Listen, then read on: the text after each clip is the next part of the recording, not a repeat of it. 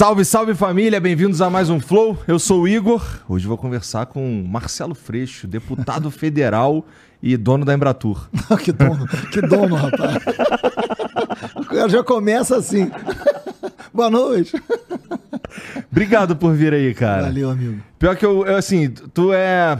Eu não te falei lá embaixo, mas porra, tu é talvez aí um dos meus comuna favorito, cara. Obrigado, obrigado, obrigado. Obrigado pela parte que me cabe. obrigado. Tu sabe que assim... A essa altura do campeonato, com Ah. menos de dois minutos, já tem metade da, da torcida me xingando. Tudo, mas Não, a outra então, metade. isso que eu ia te falar agora, que tem uma. Depend... Assim, cara, eu conversei semana passada com um jornalista, com o Jamil Chad. E. Pô, o Jamil é maravilhoso. Porra, sim. Sim. É, e muito qualificado. E aí, cara, é, na con- durante a conversa, cara, pelo mesmo argumento, nos comentários depois eu fui ver, eu sou comunista e bolsominion ao mesmo tempo, pelo mesmo argumento. Então, cara, relaxa. O Alexandre Moraes virou comunista, pô. Não é isso? Bom, o Alexandre de Moraes Era aquela tem, acusação. tem algumas questões com esse amigo aí que eu acho ele meio vacilão. Vamos não, não, conversar não, sobre Você pode isso. concordar, pode discordar, mas dizer que o cara é comunista vai um pouco além do razoável, né? É, enfim, enfim. Não Mas, cara, o o que, que, que eu tá não sei o que, que fica na O cabeça. que, que tá sendo razoável hoje na, na- vamos lá, na, É, o no razoável Twitter, no, no- na sociedade brasileira de uma forma geral? Twitter é o ralo, né? Eu, eu, eu nem olho, porque senão não dá. Não tem, não- eu nem olho. Eu tenho Mas- equipe, tem Twitter, mas a equipe faz, etc. Mas é, eu acho que toda rede tem o seu papel. E não é à toa que, que as pessoas interagem, de alguma maneira, interagem de uma maneira específica, né? E tem gente que está mais para uma coisa, tem gente que está mais para outra, e tudo, e tudo cabe. É, acho que a rede cumpre um papel. Acho que a gente tem que entender para onde vai esse negócio e salvar princípios civilizatórios básicos, né? Eu fico pensando muito isso, assim, essa coisa de é comunista, não é comunista, é uma forma de você dividir a sociedade. O, o, o Ariano Suassuna falava que antigamente se dividia a sociedade em quem foi para Disney e quem não foi para Disney, né? E, e ele tem textos hilários e histórias maravilhosas contando, né? Porra, aquela mulher acha que o mundo se divide em quem vai para Disney, essa história dele é maravilhosa. E A gente vive um momento que as pessoas acham que o mundo se divide entre quem é comunista, que é uma, que é uma grande bobagem. Isso não tem o menor senso real na vida cotidiana das pessoas, né? Agora, você tem pessoas mais preocupadas com a questão social, você tem pessoas mais egoístas, você tem, você tem pessoas, cara, isso é do ser humano. Agora, de fato, o mundo, o Brasil, nenhuma sociedade, nenhuma família se divide entre quem é comunista. Existe direita, existe esquerda? Eu, particularmente, acho que existe.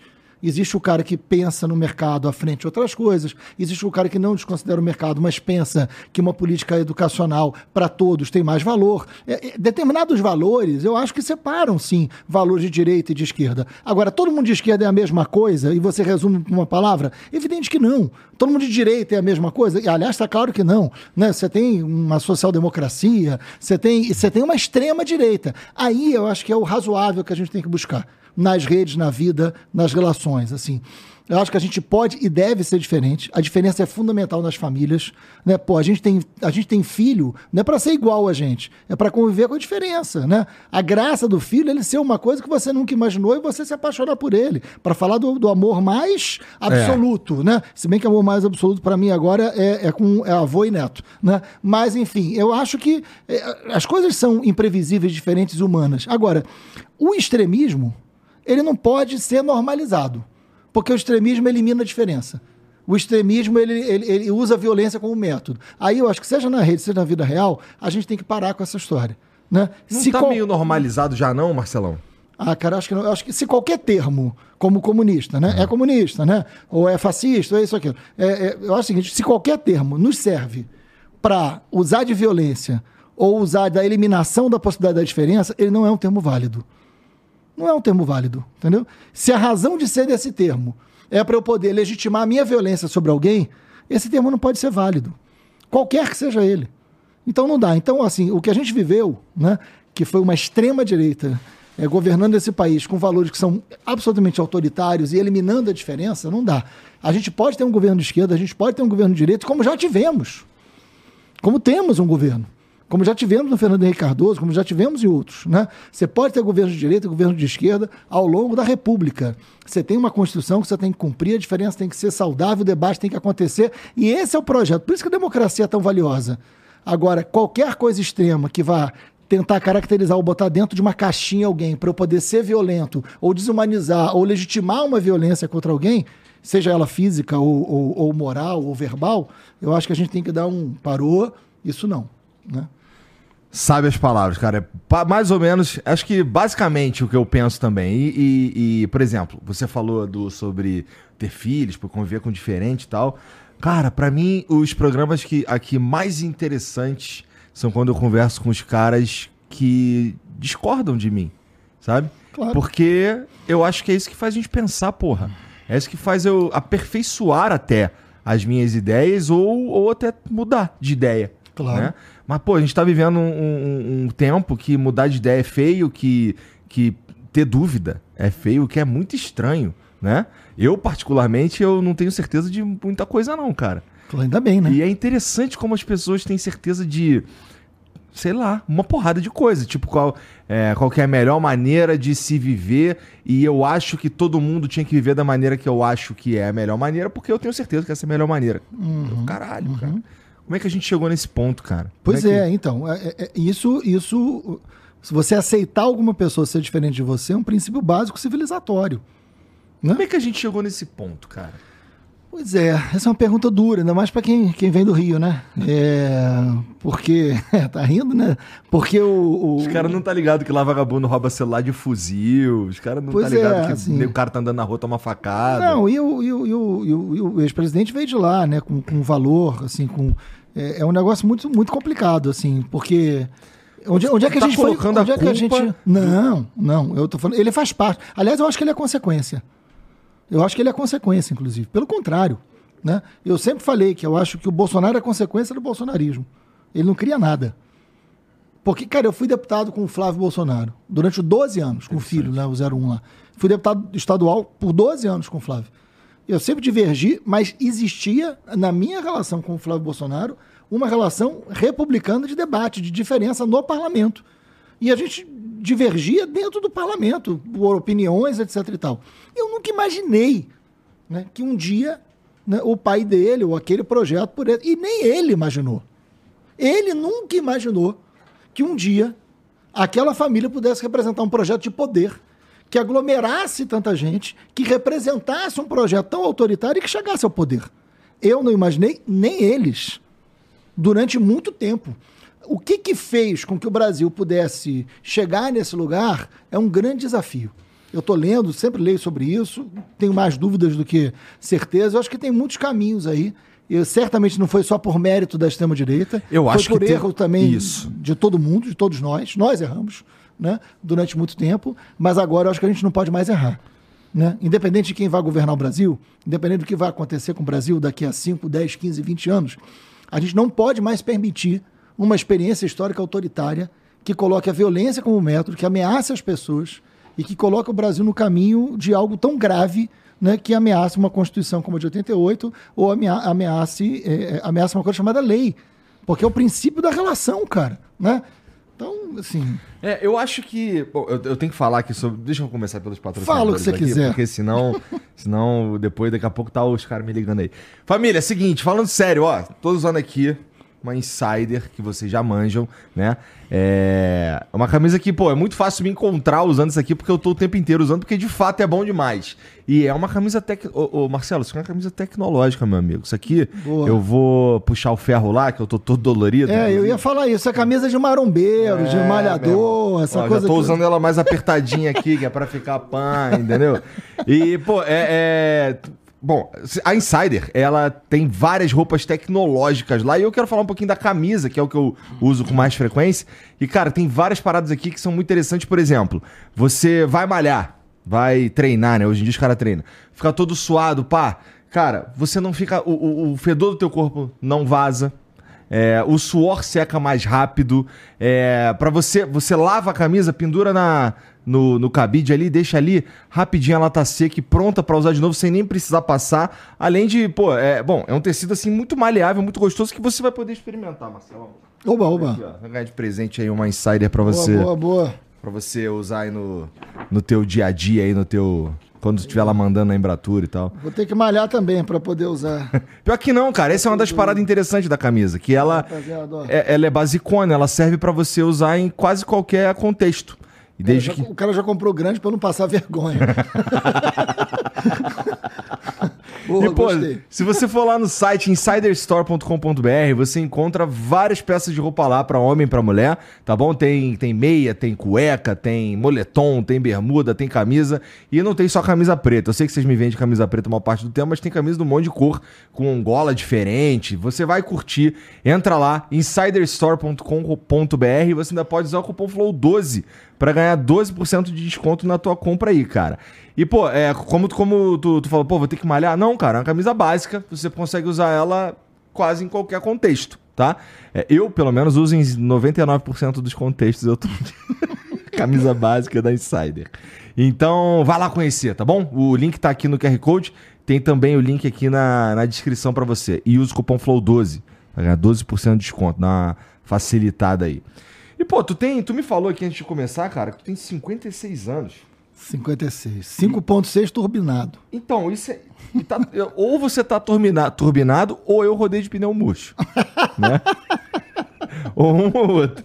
Mas, pô, vamos lá. Cara, tu. 5.6. 5.6. Esse, esse cabelo aí é todo teu mesmo? Não é meu, meu. Essa parte aqui que tá caindo, inclusive. Aliás, o ângulo, você não tá filmando aqui atrás, não, né? Não, não, não. É, porque aí facilita, né? Porra, no Congresso eu tinha um desespero, porque as imagens do Congresso é toda de cima, né? Pô, é sacanagem, cara. Porra, eu. Porque como eu tenho 1,79m, é, é bacana, porque a maioria É, das pessoas é que eu encontro, pá. o cara olha, a careca tá aqui atrás escondida, passa bem. Porra, a imagem pegava de cima, meu. Tinha aquela, né? Aquela bolota branca assim, não tinha como disfarçar. Eu me achava rápido, né? Aí eu falei, porra, mas enfim, não tem jeito. Aí tá Eu aqui. me achava rápido, é, É, sacanagem. aí não- Então, eu conheço os caras que podem te ajudar, Mas- cara. O Stanley's Hair, que é quem fez o, quem fez o meu, O cara pô. tá todo montado em cima do negócio. Eu total fiz o, o- o meu, cara. É, ô, Jean, bota aquela ali só pro Marcelo ver. Olha, olha como eu tava, Marcelão. Ah, não, para. É sério, pô. Porra, isso é sério? É. Eu tava tu assim, pegou cara. a pior foto que você tirou na sua Então, eu vida. peguei a pior foto que eu tirei na minha vida. É. Isso daí, cara, eu tava dormindo, acordei, tinha um espelho, tinha um armário, tinha um espelho. Eu olhei e falei, cara, eu preciso. preciso- Acordou com três notícias ruins e tirou a foto, né? Assim, porque não é possível um negócio desse. Triste. E o Stanley, cara, fez essa mágica aqui na minha cabeça que ficou. Ah, pô, fala ficou sério, tô mesmo, cabeludo. Tá não, com não, inveja? tá, tá com bom. inveja? Tô. Eu vou, eu vou botar um cucuruco Então, aqui. eu vou te falar, eu fiz o. Como eu não sou muito cuidadoso, eu fiz, ficou na moral e tal. Só que aí, co- como eu não, como eu não sou muito cuidadoso, Ah. aqui a bundinha de macaco começou a aparecer também. É, pois é. Aí os caras cobriram aqui também, já tá 100%. Pô, mas já né? tá legal, cara. Pô, tô cabeludo demais e você pode ser cabeludo também, cara. Pensa, pensa aí, ó, no verão lá, pra tu aparecer falhado na praia, lá no Rio de Janeiro. Porra. Pega mal. Pega mal, né? Me dá o telefone depois do sujeito aí que. Vou te ajudar. É, Vou te ajudar. desconto o Stanley vai ter mal. Pois é, assim, assim, meio off. É. É, tem ninguém assistindo? Patrocínio. Não, não. Off, off Só- patrocínio. só nós dois, isso, É. vai. Tirando Ah. assim, fora do patrocínio aqui, tu pode receber esse tipo de presente, por exemplo? Não sei. Não, se um isso deputado não, não, pode. eu pago, não, não, não, é, não, não convém. Não con- não eu con- imagino que muitos aceitem, mas não, não convém. Entendi. Não é, não é bom. Mas, mas também não tem uma lei dizendo que não pode. Não. Só pra eu saber, era só uma dúvida Mas mesmo. a, aqui. a ética, ela, é- ela pode e deve ser movida pela lei, mas não só, né? É, Concordo totalmente, cara. na minha opinião. Não, eu concordo totalmente. Tenho, inclusive. Vamos falar sobre isso já já. Ó, Stanley's Hair vai salvar tua vida aí, ó. O silicone do homem tá aqui, meu irmão. Então, ó, já, já. E ó, sabe qual que é? Não fica. Não fica. Olha isso aqui, cara. Ó, vê se fica. Silicone do homem tá aqui, é foda. Vê se fica. Vê se fica a marca. Ó, não fica a marca, cara. Ó, Não. Aqui, ó. Aqui, ó. Não. Então, tranquilão. E, pô, é a técnica mais avançada que tem no planeta Terra, meu irmão, pra tu ficar cabeludo, tá? Então, se você tiver alguma dúvida, quiser fazer, tá querendo aí, tá, tá falhado, tá esquisito, Stanley's Hair vai te ajudar. O link tá aqui, ó, no QR Code e também aqui embaixo na descrição. Entra lá em contato com os caras e... E vou te falar, hein? É tranquilo de pagar. É menos do que você tá imaginando que custa. Eu sei, porque antes de fazer esse daqui, eu fui num, num outro médico, ele me cobrou o dobro do que o mesmo? Stanley cobra. É. Mas você levou essa foto? Porque o cara, quando olha aquela foto, vai ficar caro, pô. Tem que ser um negócio mais razoável. Não, então, é, o cara, a, a, a, médica viu aquilo ali ao vivo. Que eu cheguei lá, ela pegou, pá, não sei o que. Pô, não, tá ruim, mané. Tá ruim. Quando eu mandei pro Stanley, ele falou assim: não, a tua área doadora é muito frondosa. Ele falou pra mim, ó, ah, frondosa. Beleza, então. E aí, bom, mas ficou bom, ficou cabeludo, ficou bonitão. E, pô, dá pra você pagar um monte de vezes, é tranquilo, dá pra você fazer. Entre em contato com eles lá que eles te ajudam, tá bom? Boa. Basicamente é isso. Deixa eu ver o emblema aí, Janzão.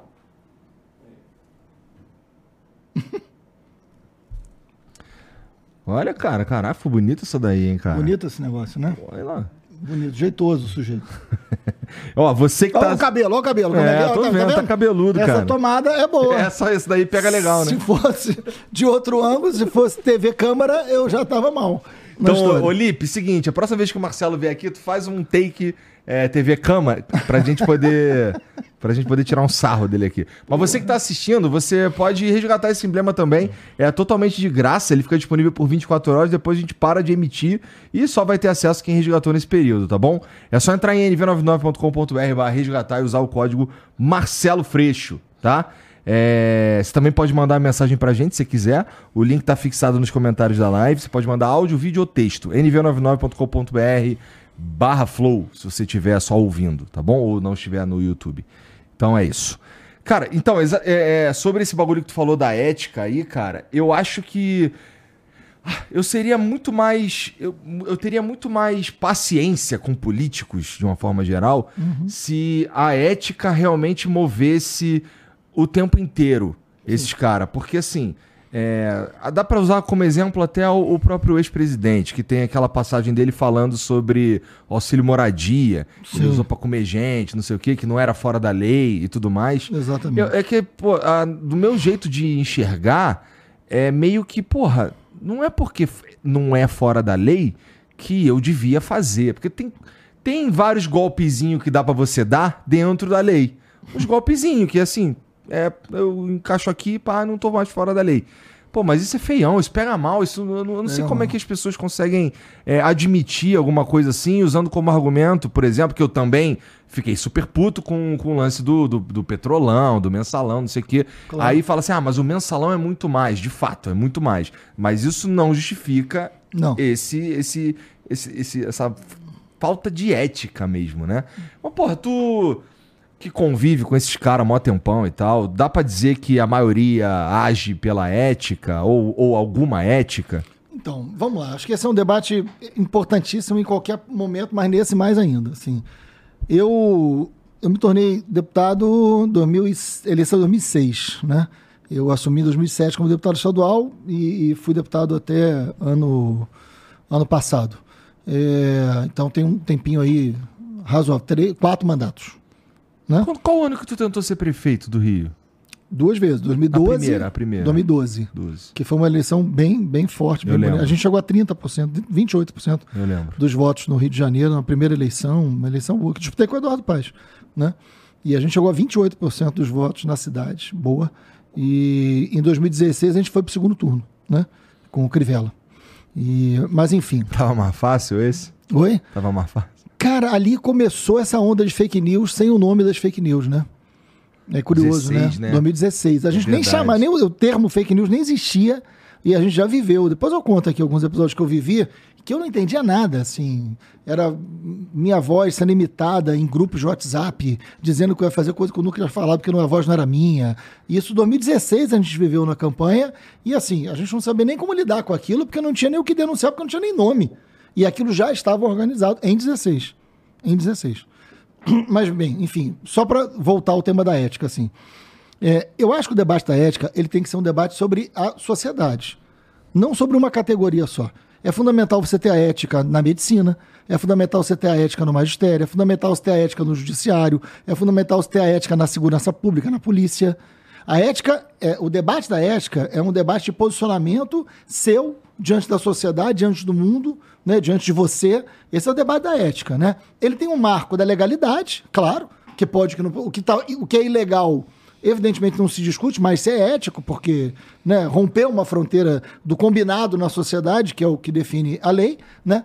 mas tem um debate que é superior, que é como você se relaciona com a sociedade, que é um debate que não é moral, o debate ético não é um debate moral? O debate ético é a tua posição diante do mundo, diante do seu projeto de sociedade, diante de como você se projeta na sociedade e vê a sociedade que você quer. Isso vale muito para a política, mas vale para o conjunto da sociedade. A gente tem que parar de achar que política é um outro ser é, porque o político, ele, ele, enfim, primeiro, eu sou professor, né? Fiquei 20 anos em sala de aula e me tornei deputado. Eu sou um político, sou um político e sou um professor. Você tem político que é médico, tem político que é, é dentista, tem político que é jornalista, tem político que é comunicador, enfim. Você tem ali um universo da sociedade na representação política. Na verdade, a política é um pouco de um monte de lugar, de um monte de território, de um monte de classe, é, é, é algo de um monte de lugar. Todo político que entra onde for, seja na Câmara de Vereadores, na Assembleia Estadual ou na Assembleia Federal, ele entra pelos, pelos votos, ele entra pela mão do povo. Ele é, de alguma maneira, o que a sociedade pensa. Não existe um lugar onde a sociedade é maneira e o político é ruim. A gente tem que fazer essa reflexão. A política reflete o que a sociedade é, o que a sociedade pensa, o que a sociedade vota, em alguma medida. Em alguma medida, Em alguma de fato. medida. Porque vamos combinar que existe, por exemplo, é, dá pra dizer que existem campanhas que são financiadas ou acontecem de um jeito meio arrombado, Claro. né? Tipo, claro. vamos- dá pra gente falar das Claro. milícias, por exemplo. Lógico. Não, tu manja imagina. pra caralho de milícia. Lógico, vamos inclusive. falar sobre isso. Eu estava assistindo você conversando com o Pimentel lá embaixo. Mas é, é, eu acho que a gente assim, tem que aprimorar o sistema eleitoral. Ponto. A gente tem que aprimorar o sistema eleitoral. Fiscalização, controle. Já melhoramos uma série de coisas, outras tem que melhorar. Né? Quem financia as eleições, quem financia como é que fiscaliza. A gente tem que aprimorar o sistema eleitoral. Mas vamos lá, é, de alguma maneira, existem valores na sociedade que compõem um pouco os valores que estão na sociedade. Não dá para fugir muito disso. Você tem, claro, tem corrupção, tem, tem controle de guetos, controle de território, controle de meios de comunicação, tem uma série de fatores que interferem nisso. Aham. Mas existe um olhar da sociedade sobre política, existe um olhar da sociedade que reflete uma opinião política da sociedade. O debate da ética tem que ser um debate pedagógico, como eu falo sempre, o pessoal até brinca comigo no Rio, de tanto que eu insisto nessa coisa do pedagógico. A gente precisa fazer um debate de qual é a sociedade que a gente quer viver, quais são esses limites da sociedade que a gente quer viver. Né? Eu não posso querer me dar bem no processo eleitoral. No- Tô falando da cabeça do eleitor. A eleição é a hora de eu me dar bem, é a hora, a hora- a hora de eu ter um troco, a hora de eu ter isso, eu ter aquilo. A, a consequência. E aí entra uma coisa importante. A política é fundamental. A gente não pode matar a política.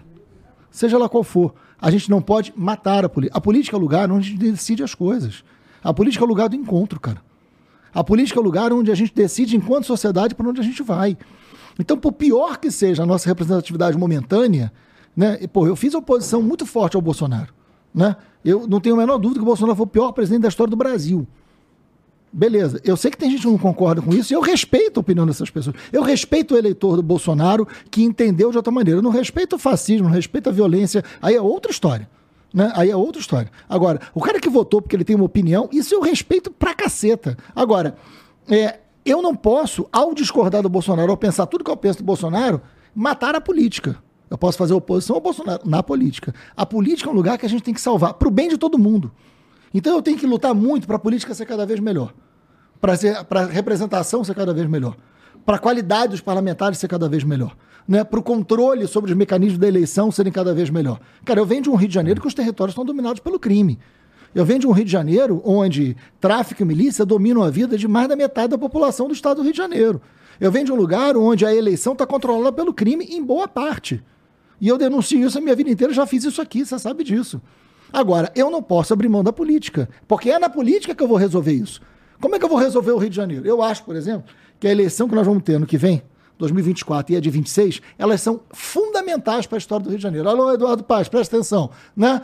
A eleição de 24 e de 26, elas serão eleições que, na minha opinião, a gente tem que pensar em conjunto. O que, que vai acontecer em 24? O que, que vai acontecer em 26? Né? 24 é eleição de prefeito e vereador, de todos os municípios. São 92 municípios no estado do Rio de Janeiro. Né? É, e 26 você tem eleição de deputado estadual, de deputado federal, de senador, de governador e de presidente da República. Né? Eu não quero que o Rio de Janeiro continue sendo um foco do bolsonarismo ou do extremismo da direita, porque eu acho que é incompatível com o Rio de Janeiro. Então eu quero derrotar o bolsonarismo em 26. Para isso, isso é um, minha opinião, meu projeto, eu tenho direito, né? Claro. Outros terão outros. Aham. É, eu quero pensar a eleição de 24 e a eleição de 26 casadas. Vamos lá. Quem são os prefeitos que a gente pode eleger que estão num campo da democracia? Prefeitos e vices. Quem são os prefeitos e os vice-prefeitos que a gente pode eleger no estado do Rio de Janeiro que estão no campo da democracia? Não estou nem falando da direita ou da esquerda. Estão no campo da democracia.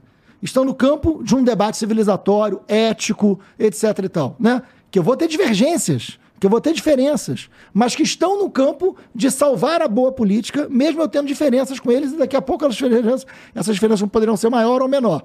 Mas quem são os prefeitos? Vamos fazer uma conversa, vamos tentar fazer um cinturão é, civilizatório no Rio de Janeiro para dizer o seguinte: ó, eu vou, eu vou eleger esses prefeitos aqui que vão compor né, um campo político capaz de, em 26, eleger um governador que, com a ajuda do governo federal, será capaz de enfrentar os problemas reais que o Rio de Janeiro tem.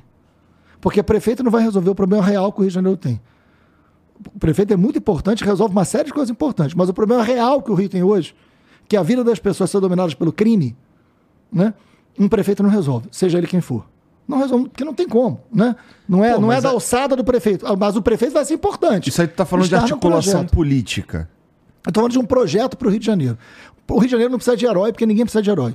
Tá. O Rio de Janeiro não precisa de salvador da pátria. O Rio de Janeiro precisa de diálogo, de construção, capaz de chamar um conjunto de prefeitos de que seja possível vencer uma eleição de 24 em boa parte dos municípios. E para 26 tem um projeto dizendo o seguinte, cara, nós vamos ganhar um governo do Rio de Janeiro porque, por que, que tem que ganhar um governo do Rio de Janeiro? Para enfrentar o problema real que tem no Rio, que é a vida das pessoas dominadas por um crime e que a política do Rio se acostumou a fazer parte desse crime.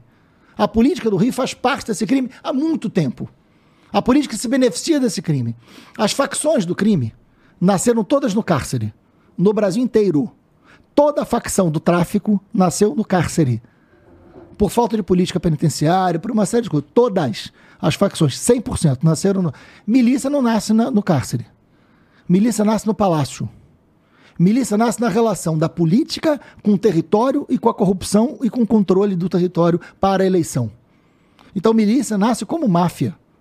E a milícia nasce como um projeto para enfraquecer a democracia. Porque é óbvio, onde a milícia cresce, a democracia diminui. Porque as pessoas não têm direito de ir e vir, não têm direito é, de, de, evidentemente, inclusive, ter representatividade. De escolher o que elas vão comprar. Porque a milícia controla o processo eleitoral. Né? Então, assim, para ganhar um governo do Rio, para ter um projeto, para ganhar o governo do Rio, só faz sentido se for para enfrentar o que existe o problema mais sério no Rio de Janeiro. E aí não é uma pessoa que vai resolver. O governador do Rio tem que chamar o governo federal, eu não defendo intervenção, mas o governador do Rio de Janeiro amparado por uma série de prefeitos, amparado por uma série de forças políticas, tem que chamar o governo federal e falar o seguinte: nós vamos resolver o Rio de Janeiro. Nós vamos enfrentar, pelo menos, o problema. Nós vamos dizer que ele existe e nós vamos enfrentar para tirar do Rio de Janeiro, porque não é possível. Não é possível. O que tem no Rio hoje não tem em São Paulo, não tem em Minas Gerais, não tem no Espírito Santo, não tem no Nordeste, não tem lugar nenhum, cara. E não é à toa. E não é à toa que a extrema-direita tem no Rio de Janeiro a sua base mais sólida. Porque é óbvio que isso se relaciona. Então tu tá, tu tá fazendo uma relação direta entre a extrema-direita, e eu vou dizer que cari Fluminense, uhum. com, com milícia. Não tem, é, é, é, não tem como separar os dois, na tua opinião. Não, não tem. Eu vou dizer por quê. Eu não estou dizendo que quem é de direita, antes que uhum. caia o planeta, né? Eu não estou dizendo que quem é de direita é miliciano. Não disse isso, não estou dizendo isso. Sim, eu sei. Milícia é crime, quem é de direita é de direita, quem é de esquerda é de esquerda, né? E tem gente equivocada, aberta na esquerda, tem. Não estou dizendo isso. Eu estou dizendo o extremismo político, aquele que usa violência como método, né, é, sempre no Rio de Janeiro dialogou com as milícias. E vou dar exemplo claro. E vou dar exemplo claro. Vamos lá. É, você já entrevistou muita gente aqui. Vários eu vi. Já conversei com muita gente aqui. Né? Já. já. conversou com muita gente aqui. Melhor, você tem toda a razão. eu, eu assisti vários. Né? eu gosto. Lula? Né? Sim, pô, claro. Pô, imagina, você não vai assistir Imagina, eu tenho juízo, né? Tu assistiu do Bolsonaro? Cara, não. Mas eu deveria. Você deveria, cara. Eu deveria. Mas eu não assisti. Eu vou buscar, eu não assisti. É, vai ter um trabalho pra achar, inclusive. É? Porque o YouTube botou em Shadowban. Não brinca. É. Pô, tu me manda depois aí, tá. você deve ter como. É, não, eu quero, eu acho que é importante assistir. Mas vamos lá. É, por que, que eu tô dizendo isso? É... Milícia é crime, tem que ser tratado como crime. Mas é, milícia, dizendo que eu já uma milícia tem uma expressão, uma milícia tem uma expressão política. Tem. Né? Milícia domina território e domina eleição. Né? Quando eu presidi a CPI das milícias, em 2008, nós investigamos a fundo, foi a primeira vez que houve uma investigação a fundo sobre milícia na história do Rio de Janeiro. Foi a CPI das milícias. A CPI levou 240 milicianos à prisão, entre eles vereadores e deputados. Porque ficou claro a relação entre política né, um setor da polícia usada pela política, a polícia é vítima desse processo, o bom policial é vítima desse processo, e território. Né? É isso. E crime. Bom, por que, que eu estou dizendo que existe relação? Se você pegar os discursos do Bolsonaro, quando eu fiz a CPI das milícias, 2008, isso tem, a gente bota aqui, né? Em 2008, eu fiz o relatório da CPI das milícias e apresentei. No mesmo dia que eu apresentei, o deputado federal Jair Bolsonaro foi ao plenário da Câmara fazer um discurso dizendo que nem toda milícia era ruim. No plenário da Câmara dos Deputados. Mas tu sabe que isso era uma Defender- opinião de, de uma parte da sociedade carioca mesmo. Sim, mas, Tinha não podia, que- eu- mas eu- não podia ser de alguém que estava na Câmara dos Deputados, né? Depois de uma CPI. Não, tudo bem. Depois da CPI, não dava. Eu entendo, eu entendo. O que eu tô dizendo é que assim, Não tinha dava. uma. é, quando, a, quando a milícia. Eu lembro, cara. Isso deve ter sido lá pro começo dos. Pro meio. De, deve ter sido 2003, 2004, por aí. Por aí, você vai saber melhor que eu. Sim. Pelo menos quando eu tomei conhecimento. É, Início dos anos 2000, é isso mesmo. É. E aí tinha uma. Tinha uma parcela. Que assim, cara, é, nessa época aí, eu tava morando lá no Rocha e eu andava muito no Jacaré, no Jacarezinho, nas favelas ali da região e Sim, tal. sim. E, e tinha uma galera, cara, que se sentia tão. Você morou ali. Sim, sim. Tinha uma galera tão incomodada com, com como tava acontecendo Exato. a- o- a- as guerras Era a ideia do mal menor. Era uma ideia do mal menor. Era, pô, cara, pelo menos os caras estão empurrando pra lá é, a bri- a- a- as guerras de facções e tal. É isso mesmo. Então, levando em consideração que é, os caras que estão lá representando a gente na política, é, de fato, tem alguma relação com o que a sociedade está pensando, não me parece muito fora da realidade do ponto de vista. é, não do que um deputado poderia estar falando, tá? Ou defendendo, mas do que dos motivos que, que, o- que, que puseram esses caras ali. Então, dizer que, o- que existia um deputado que carioca falando isso, eu nem. Assim, eu não consigo é, duvidar, sabe? Claro. Parece algo. Porque tinha uma galera pensando isso mesmo. né? Eu vou concordar com você se isso fosse em 2002, 2003. Quando eu comecei a fazer CPI, tinha uma quantidade enorme de gente que não era miliciana que dizia isso. E eu concordo. Tá. O cara dizia o seguinte: não, mas pô, é um mal menor, pelo menos enfrenta o tráfico, né? Tá, cara, teve gente muito próxima que dizia isso, né? Ok. Só que a CPI foi revelando o que era. A imprensa foi revelando o que era. Foi mostrando o seguinte: olha, tem homicídio, né? tem controle, tem extorsão, tem corrupção, tem projeto de poder. Né? É, e aí não chega um momento que para você defender isso, ou você tem conivência com isso, ou você participa de um modelo de sociedade, onde mili- há uma sociedade miliciana. Tá. Onde não tem um limite ético nem legal dessa ação na ideia de segurança. Isso é um projeto de sociedade, onde a extrema-direita se identifica. A extrema-direita do Rio de Janeiro, ela se identifica com um processo, com um projeto violento de sociedade. Partes, por exemplo, tem uma figura central nessa história, Capitão Adriano. Né? O Capitão Adriano era um ex-policial expulso da polícia por relações com o jogo do bicho. O Capitão Adriano tinha parentes dele no gabinete do deputado Flávio Bolsonaro trabalhando, trabalhando era- eram laranjas. Isso não sou eu que estou dizendo. Todas as reportagens disseram. Né? Quem colocou lá? O Queiroz. O Queiroz respondia por um homicídio. Queiroz, que era muito ligado à família Bolsonaro, respondia por um homicídio junto com o Adriano lá atrás. O Flávio Bolsonaro deu medalha tiradentes para o Adriano, comandante de uma milícia. A maior honraria. Que foi entregue dentro de uma prisão porque ele estava preso por homicídio. O que eu estou falando aqui são fatos. Eu não estou interpretando, não estou dando minha opinião. Estou falando de fatos. Há relações entre essas coisas. Essa fala do Bolsonaro foi em que ano? Desculpa. 2008, final de 2000, dezembro de 2008. É, aí já. Dezembro final de 2008. Então, assim, é, e não é só a fala. A fala vem acompanhada das relações com Adriano, das relações com Queiroz, das famílias, dos guetos eleitorais, de onde fazia. Então, assim, tem uma relação. E aí o Rio de Janeiro vai despertando uma coisa. O Rio de Janeiro tem um negócio chamado. Tinha um negócio chamado Escritório do Crime. Né? Escritório do Crime, grupo de matadores que matavam para o jogo do bicho, contratados num grande mercado que todo mundo que conhecia minimamente a segurança pública do Rio de Janeiro sabia. Né? Esses caras do escritório do crime, vários deles ex-policiais ou policiais, nunca foram investigados por nenhum homicídio, com relações diretas com milícia. Não é só um grupo criminoso, isto é um projeto de sociedade que convive com a violência, que convive com a barbárie, que convive com uma determinada prática como algo que é permitido numa ideia de segurança pública. Então, o projeto de uma extrema-direita do Rio de Janeiro passa, sim, por algum nível de relação com a milícia. Claro.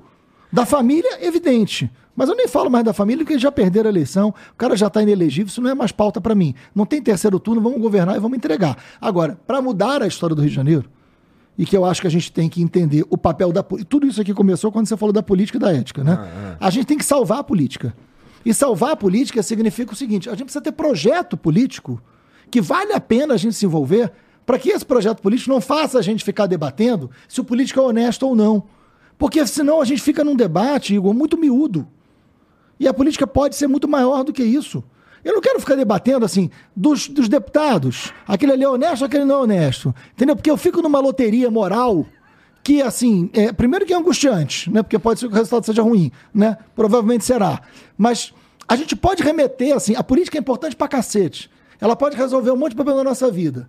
Pensando no lugar que eu moro, pensando, né? E aí eu acho que cada um tem que pensar no lugar que mora. Ninguém mora no Brasil. Cada um mora na sua cidade. De que maneira a política pode resolver coisas que eu acho que são fundamentais? Cada um sabe o que, acha fundamental. Né? No Rio de Janeiro, eu acho fundamental determinadas coisas. Né?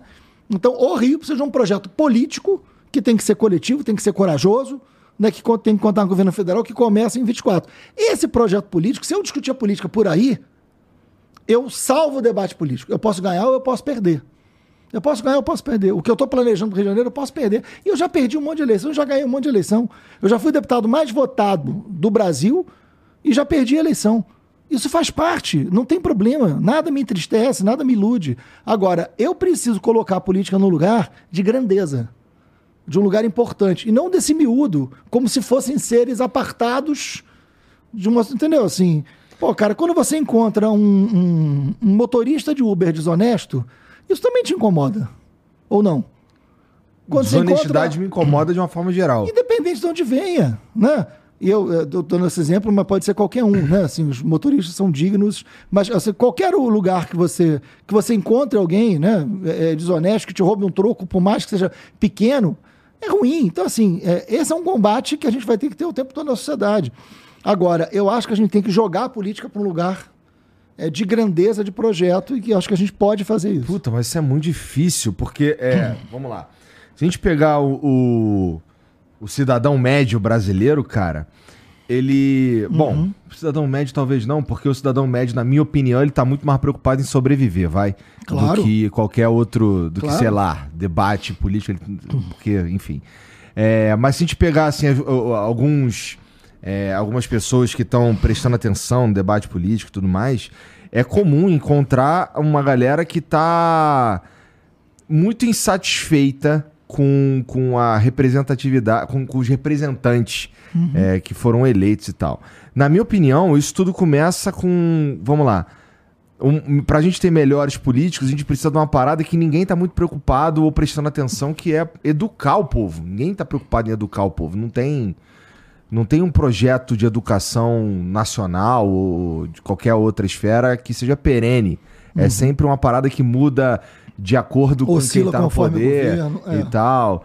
É, alguns projetos que são é, que eles nascem já meio falido, como na minha opinião o é, das escolas cívico-militares, por exemplo, era um projeto que é, se todas as escolas decidissem aceitar eu não sei se é da onde, da onde a gente ia tirar grana para pagar mesmo, um troço básico, é, na verdade. Completamente inviável, completamente. Então, assim, não parece que tem uma galera pensando com cuidado. Exatamente. E, e, e, e parece também que não tem uma galera prestando atenção que em, em Bom, como não tem uma parada perene, ninguém nem tem a oportunidade de, de avaliar se está funcionando ou não. Uhum. Então, porra, é, se a gente não. Esse, é o, esse, na minha opinião, é onde. É como a gente reduz. É, é, é, o lugar mais básico onde esse problema nasce, que é o nosso povo simplesmente não é educado. Nosso povo não simplesmente não sabe é, como votar. Ele não sabe nem o que, o que procurar para votar. O, o, o nosso povo. As eleições no Brasil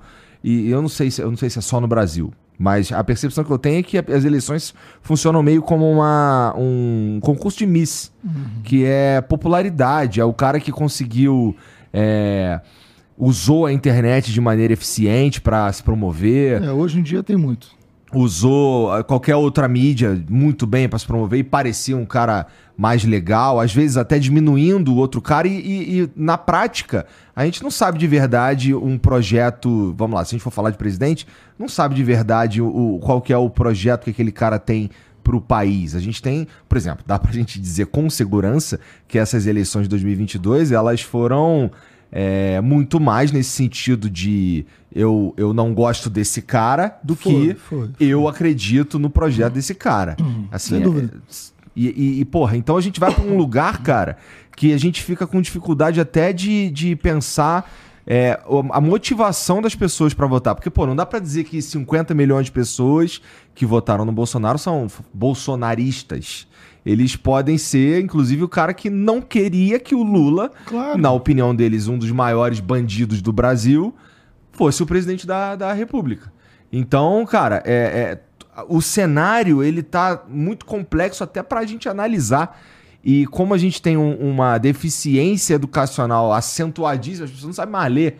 É inacreditável, sabe? É, eu, eu aposto, inclusive, que vai ter gente dizendo que eu defendo milícia pelo que eu falei aqui, sabe? É possível. A gente, a galera não tá sabendo mesmo interpretar as coisas.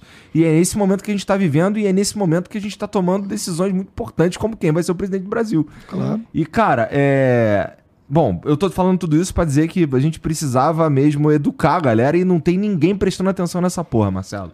Então, vamos lá. Você sabe que o Darcy Ribeiro dizia que a famosa frase dele dizendo que a crise na educação não é uma crise, é um projeto. É um projeto, né? de fato. E o Darcy, tinha, o Darcy foi alguém que, que, que investiu muito pesadamente num projeto de educação que foram os CIEPs do Rio de Janeiro. Uhum. Né? Que ali era um grande projeto de educação grande. Assim, Os Brizolão. O, o Brizolão, uhum. né? É, e que sofreu né, com, com a falta de continuidade porque tinha uma marca muito forte do Brizola. Era uma escola de tempo integral em áreas pobres, e aí tinha uma crítica, não, mas é, olha onde é que está construindo. Era, era, um era um grande projeto. O grande projeto de educação do Rio de Janeiro foi o CIEP. Né? E tem que ser resgatado. Quer chamar de Brizolão, chama do que quiser, mas assim, era um projeto fundamental, de tempo integral, de escola integral, com envolvimento com cultura, envolvimento da comunidade. Né? Então, assim, professores envolvidos no projeto. Eu acompanhei de perto. Assim, eu, eu, eu tive um sonho na minha vida que era ser professor. Né? E isso é, é muito importante estar falando sobre isso, assim, porque meu pai, ele, ele tinha uma limitação é, muito grande é, educacional. Meu pai escreveu o nome, mas é, ele tinha um grau de escolaridade muito pequeno. Né? É, minha mãe, ela foi estudando depois, com, com o meu estímulo a que ela estudasse. Uhum. Eu lembro depois, minha mãe adulta, a gente fazendo prova de supletivo para ela terminar o segundo grau. Né? Mas os dois, mesmo com um nível de escolaridade muito baixa, eles eram profissionais da educação. Porque o meu pai era inspetor de colégio e minha mãe era secretária de colégio. Público, os dois. Então, o universo do trabalho na minha casa era escola. Entendi. Meu pai trabalhava numa escola e minha mãe trabalhava na escola. Mas, ao mesmo tempo, meu pai e minha mãe nunca me deram um livro. Tu estudou na escola que eles né? trabalhavam? Não, eu não estudei bem, na né? escola que eu trabalhava. Não dá não. pra tu matar aula nunca. Não, não, não. é verdade. Não tinha pensado nesse aspecto. Mas, mas eu. Não, teve uma época que eu fiz um, um, um, um ano numa escola que meu pai era inspetor. É. Teve, teve sim, teve sim. Não mas já fazer no, não já, chegava não, em casa. Não dava, imagina. E depois eu fui trabalhar em escola com ele. É? Eu fui ser inspetor também de colégio, que eu fui inspetor. E... Mas por que eu tô falando que esse universo, mergulhando nesse assunto da educação, o bom daqui é que a gente pode falar sobre... Isso. Pode caminhar para um monte de estrada. Mas, mas digo assim, é, meus pais, eles eram profissionais de educação, o universo do Meu pai saía para trabalhar, eu voltava do trabalho, era uma escola. Quando eu tinha que ir com meu pai ou com minha mãe para o trabalho deles, criança, pequena, não tinha creche, eu venho de uma família muito, né, de raiz muito humilde, eu tinha que às vezes ir com eles para o trabalho. O trabalho era uma escola. Né? Então a escola era o universo do trabalho da minha casa. Mas ao mesmo tempo, não tinha leitura, não tinha livro. Minha mãe nunca me deu um livro. Meu pai nunca me deu um livro. Mas eles são culpados disso? Não, porque livro não fazia parte né? Eu lembro de uma história engraçadíssima que antigamente tinha uns caras que iam vender é, enciclopédia de casa em casa. Isso já denuncia a idade, mas como você já uhum. disse quantos anos eu tenho, não tem problema. Não, mas eu né? também, eu já, já... Lembra disso? Sim, minha mãe, eu tinha... Enciclopédia, Barça. Barça. Exatamente. Ou As pessoas metade. Tinham vendedores, né? E eu lembro uma vez que eu cheguei em casa, meu pai tinha comprado uma enciclopédia, né? É, grande, tudo. E eu achei aquilo legal, um monte de livro. Aí eu fui olhar, era tudo em inglês. Aí eu falei, pai, é... Aí ele falou, é, é inglês? Ele não, ele não, não se tocou assim, não fez diferença. Ele comprou porque era legal ter livro dentro de casa. Entendi, caralho. Era legal ter livro dentro de casa. E era bonito, era capa dura, grande. Você vai lembrar. Os livros eram todos em inglês, ou seja, ele não tinha a menor pretensão de ler, não fazia parte do, do, do, universo dele, mas era bonito. Aquilo ficou na estante lá, em cima da. Era uma decoração, ele comprou para pra em decorar. Em cima da Telefunken lá um tempão, entendeu? Assim, mas é, era isso, era para decorar. Então, é, é, é, uma, é uma coisa muito é, muito forte assim. Minha mãe não me, não me levava no teatro nem no cinema. Qualquer coisa que fosse acesso à cultura, a gente não tinha. Não tinha por quê? Porque não fazia parte de uma classe trabalhadora na periferia de Niterói, onde eu fui criado, onde eu morei até os 40 anos de idade. Na minha infância, não fazia parte o acesso à cultura, fazia parte o acesso ao trabalho, o universo do trabalho. Eu comecei a trabalhar com 15 anos. Meus irmãos todos começaram a trabalhar muito, muito novo. Era sempre o universo do trabalho. Né? O universo do trabalho não, não, não não, não entrava no universo da cultura. O primeiro movimento social que, que me despertou um pouco de senso coletivo, eu tinha 17 anos, fui chamado para uma reunião né, no antigo Clube Marajoara, hoje falido, na, na Alameda São Boaventura, que era uma reunião de moradores do Fonseca do bairro para discutir por que, que o bairro não tinha nenhum cinema e nenhum teatro mais né? Porque foram acabando os cinemas, foram acabando as bibliotecas, não tinha o bairro inteiro, era um bairro de trabalhadores. Chegou um momento, na minha juventude, que não tinha cinema, não tinha teatro, não tinha biblioteca. Ou seja, era um lugar para você dormir né? e trabalhar. Então, assim, é, este universo é um universo de um projeto de país. De um projeto de país. Quebrar isso, eu acho que quando você consegue dizer, olha, nós vamos botar mais jovens da periferia nas universidades nós vamos criar uma política de cotas, que eu sempre defendi. Né? Porque toda maneira, toda forma que tiver de aumentar o número de jovens chegando numa escolaridade maior, estudando, tendo prazer e tendo qualidade nesse ensino, seja os, os institutos federais, né? lá da época do Haddad como ministro, todos os projetos que dão esse resultado, eles vão mudando o país. E a gente precisa acreditar muito. Isso é um projeto político. Um projeto de educação é um projeto político. Eu não estou falando de partido político. Mas pensar num projeto de educação é pensar um projeto político. A grande mudança do Rio de Janeiro vai passar por um projeto político transformador dessa realidade de periferia que eu vivi, que tu viveu. Tu viveu lá perto do Rato Molhado. Uhum. Não foi? Tu viveu lá perto do Rato Molhado. Eu vivia entre o Juca Branco e a Vila Ipiranga. Né? Eu sei o que é uma escola de qualidade, que possa ser integral, que possa ter esporte. Cara, Assim, eu lembro que eu, eu, tinha muito medo da violência, porque eu convivia com a violência desde criança, tapa na cara, violência é, policial, violência de tráfico, né? Eu perdi amigos, assassin... Eu, a gente teve um, um, amigo nosso assassinado na esquina da rua, né? É, por causa de tráfico. Então, eu lembro quanto era importante conseguir praticar esporte em algum lugar. O Fonseca Atlético Clube, né, que era o galo da Zona Norte do, do de Niterói, quando eu consegui jogar futebol de salão lá e fui, é, e fui contratado pelo Fonseca para jogar no, no, no, no, no Infanto do Fonseca, porra, era um negócio sensacional, porque era o lugar que me ocupava. Você imagina, isso tinha que estar em tudo quanto é escola. Isso tinha que estar em tudo quanto é escola, você meter o esporte, né? você meter um projeto social, você fazer com que isso possa mudar a vida daquela realidade. Né? A educação num sentido maior, né? no sentido de, de um sentido para a juventude, disputar essa juventude, disputar cada menino e cada menina, disputar essa juventude no lugar como o Rio de Janeiro. Aí o que eu estou falando para o Rio de Janeiro aqui vale para o Brasil inteiro, né? Vale é pro... Rio de, o Rio de Janeiro talvez seja o vale... exemplo mais acentuado. Imagina, vale né? para o Brasil inteiro, né? A gente tem que disputar, tem que disputar futuro, né? Um Quem tá grande tá discutindo um projeto, isso lá, cara? Um projeto de país é um projeto que disputa futuro. Qual é o futuro que eu vou disputar, né? Então, assim, daqui a pouco a gente vai falar de turismo, eu estou lá no, no, na Embratur, eu acho que o turismo é uma atividade econômica que disputa futuro. Né? É, por quê? Porque o turismo é uma atividade econômica que gera emprego, gera renda, tá. né, compatível com o que o século XXI está exigindo da gente. O que, que o século XXI exige da gente? Responsabilidade no, climática, sustentabilidade, preservação de, de, biomas. O mundo não. Até porque só tem um planeta e a hora que ele acabar, acabou tudo, né? Então, é, o turismo é uma atividade do século XXI, e eu tenho mergulhei nesse estudo é, bastante com a minha equipe. O turismo é uma atividade econômica, um modelo de desenvolvimento que garante futuro. Vamos lá, um garimpo ilegal. De onde vem essas famílias que hoje estão nos garimpos ilegais? O dono do garimpo está lá no garimpo? Provavelmente não. Não. Quem tá lá é uma família que é herdeira do ciclo da borracha, que foi para lá para buscar a vida, para buscar a salvação e, e, com isso acabou e é explorada e fica ali sendo explorada por uma série de atividades ilegais. Né? Eu tenho que ir lá e tenho que fechar o garimpo ilegal. Né? Meus amigos da Polícia Federal, com quem eu respeito muito, quem eu trabalho junto, vão lá e vão fechar o garimpo ilegal. E aquela família vai para onde? Para outro garimpo ilegal? Eu tenho que dar alternativa, eu tenho que ter, tem que ter projeto de futuro esse país. O turismo pode ser uma atividade que dê uma geração de emprego a lugares que precisam ser preservados, porque quando eu falo de sustentabilidade, não é só preservar a floresta. A sustentabilidade é preservar a floresta e preservar o ser humano na floresta. O turismo é a grande atividade econômica, a grande indústria do século XXI. E o Brasil é absolutamente potente nisso.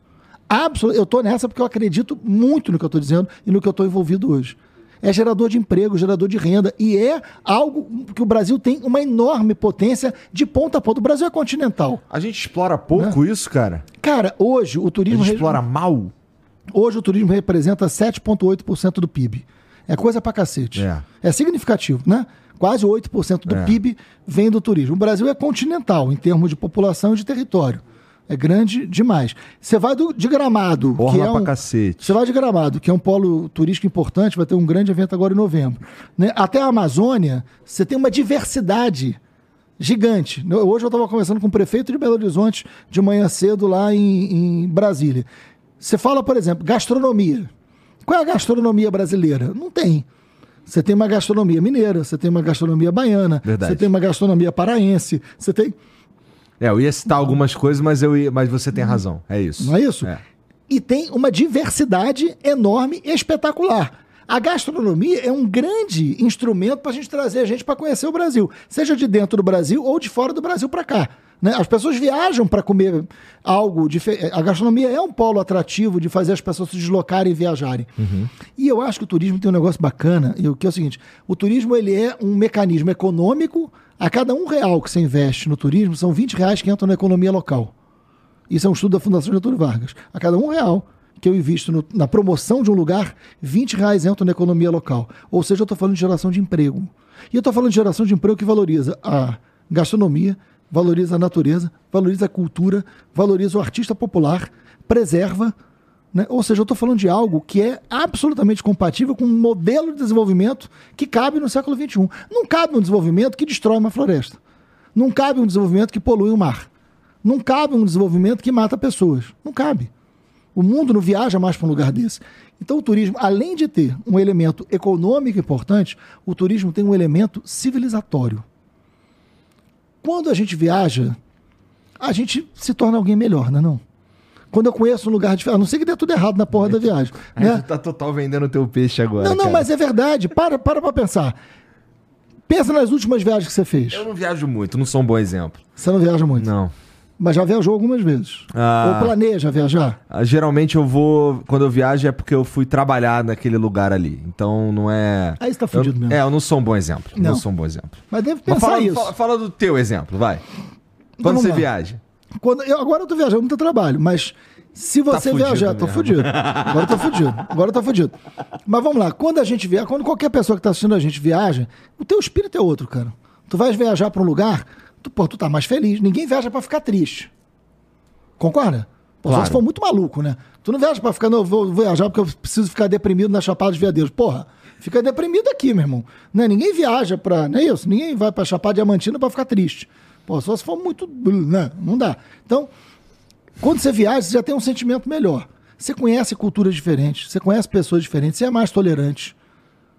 Verdade. Então, é verdade. Então, tem também um projeto que é civilizatório, né?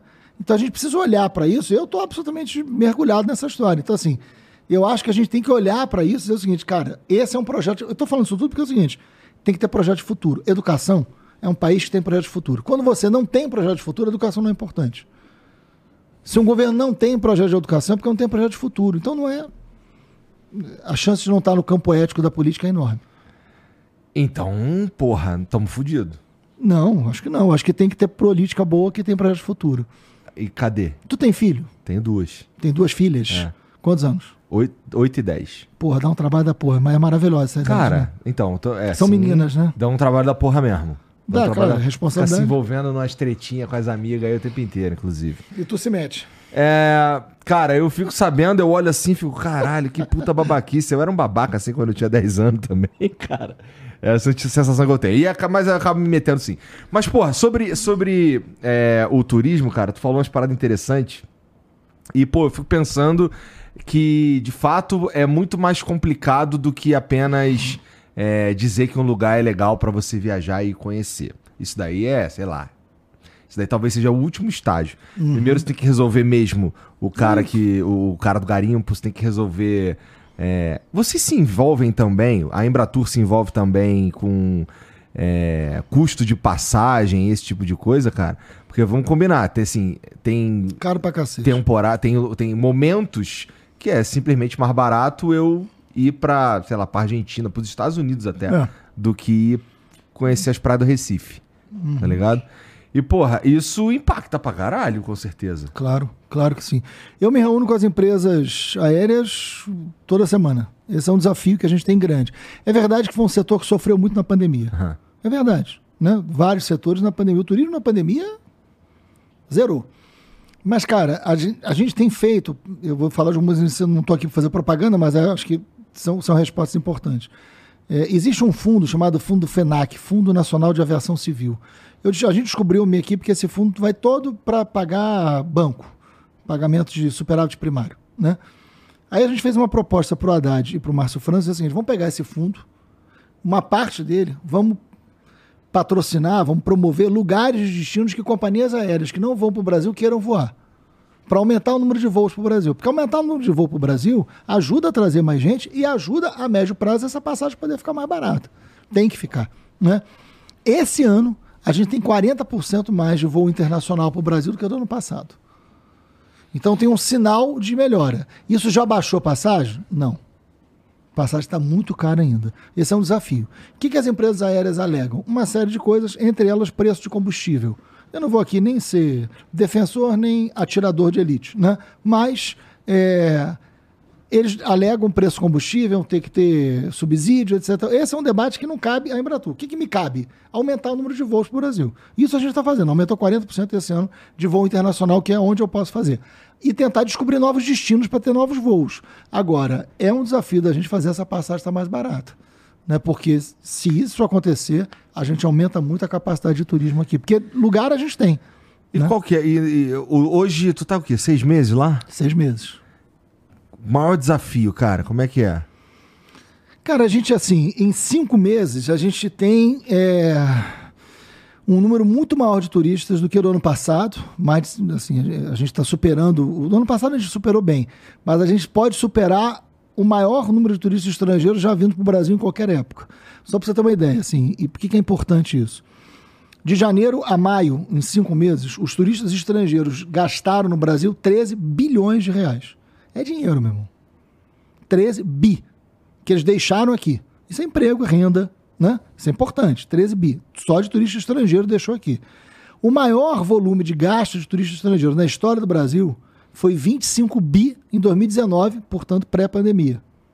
Se a, gente, se a gente conseguiu ter 13 em cinco meses, a gente pode, pode, é uma perspectiva, né, bater o recorde de 2019 já esse ano.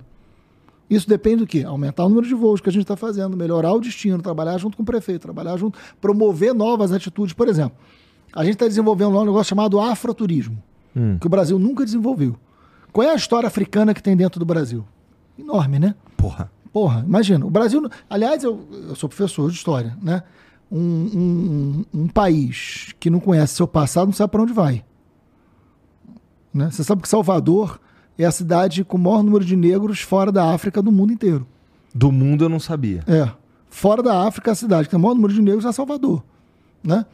O Rio de Janeiro tem o Porto, né? que, que, que fica ali no centro do Rio, na, perto da Praça Mauá, né? É, que é a maior entrada de escravos africanos na história da América.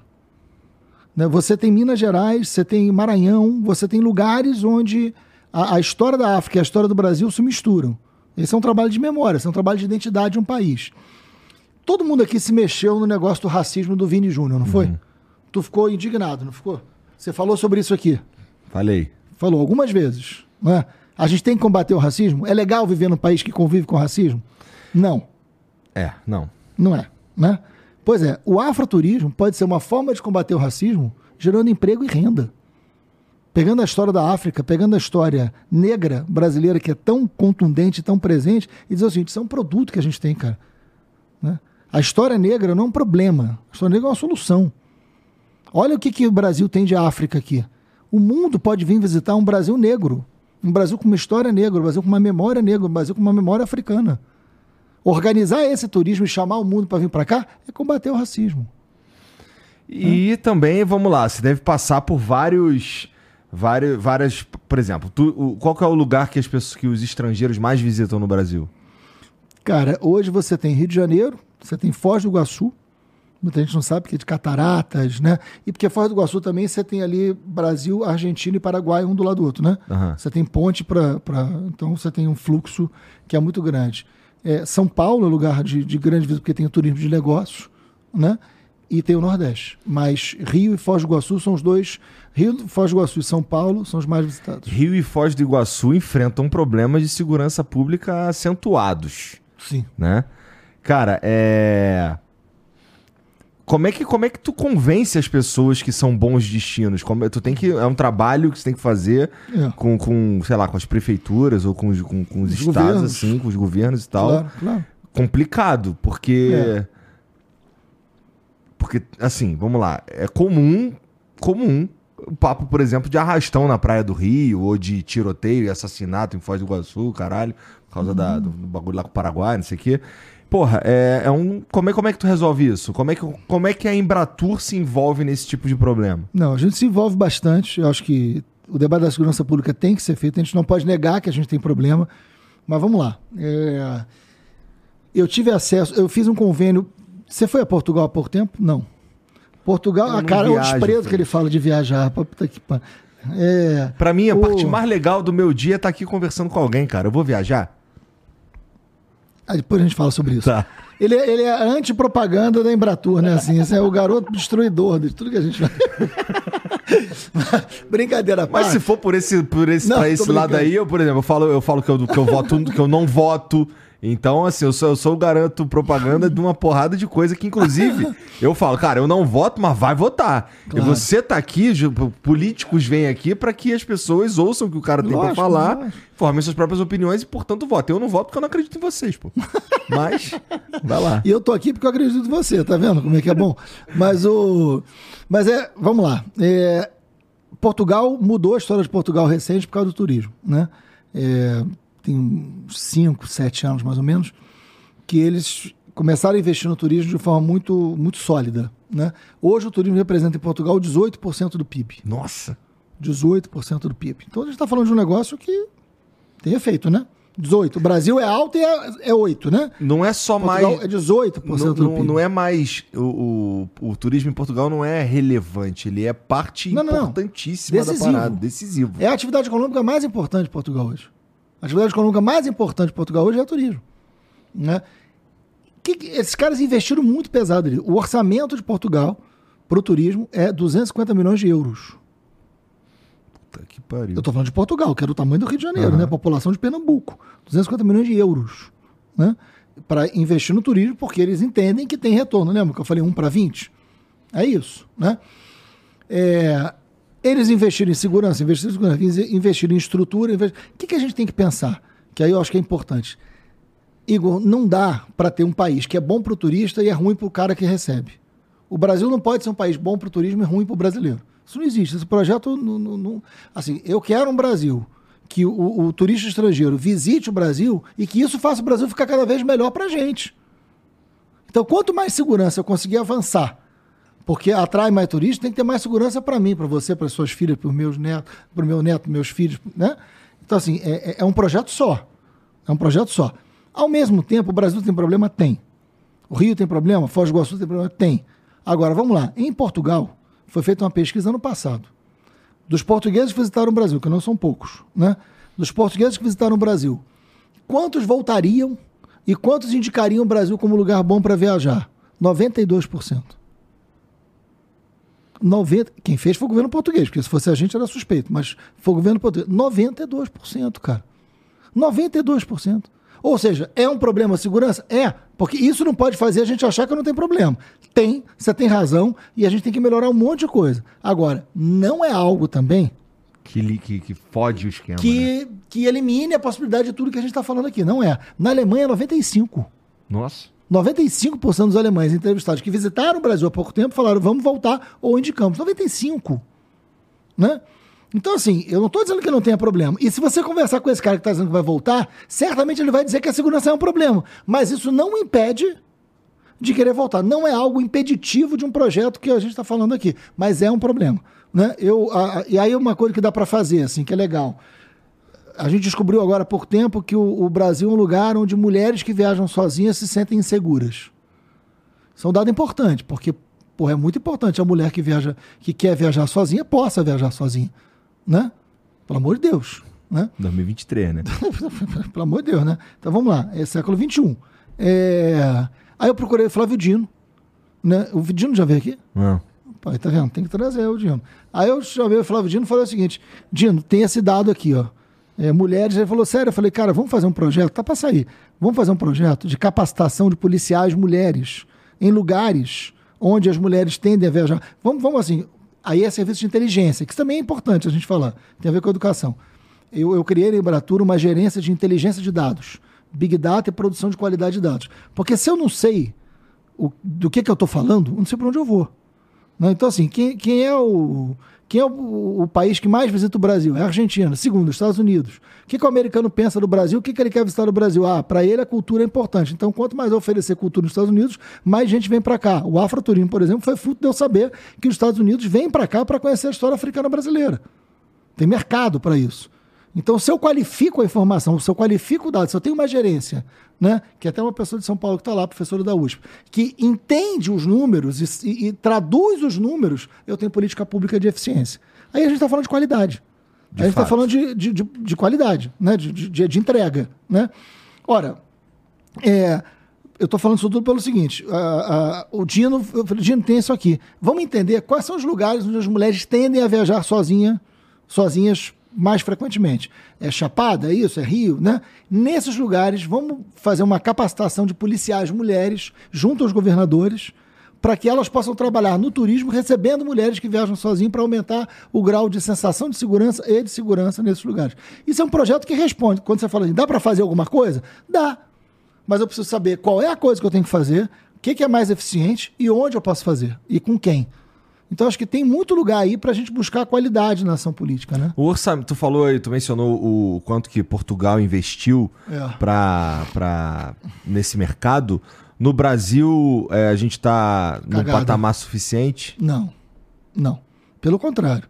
A Embratur não tem nem orçamento. A minha briga hoje de manhã eu tive uma reunião com, com o Rui Costa, que era sobre isso e, e- e acho que a gente tem que resolver. Que acontece com a Embratur? Estou falando só da Embratur, né? É, O Ministério do Turismo também não tem, não tem orçamento adequado, né? A Embratur ela era uma autarquia, então ela tinha um orçamento.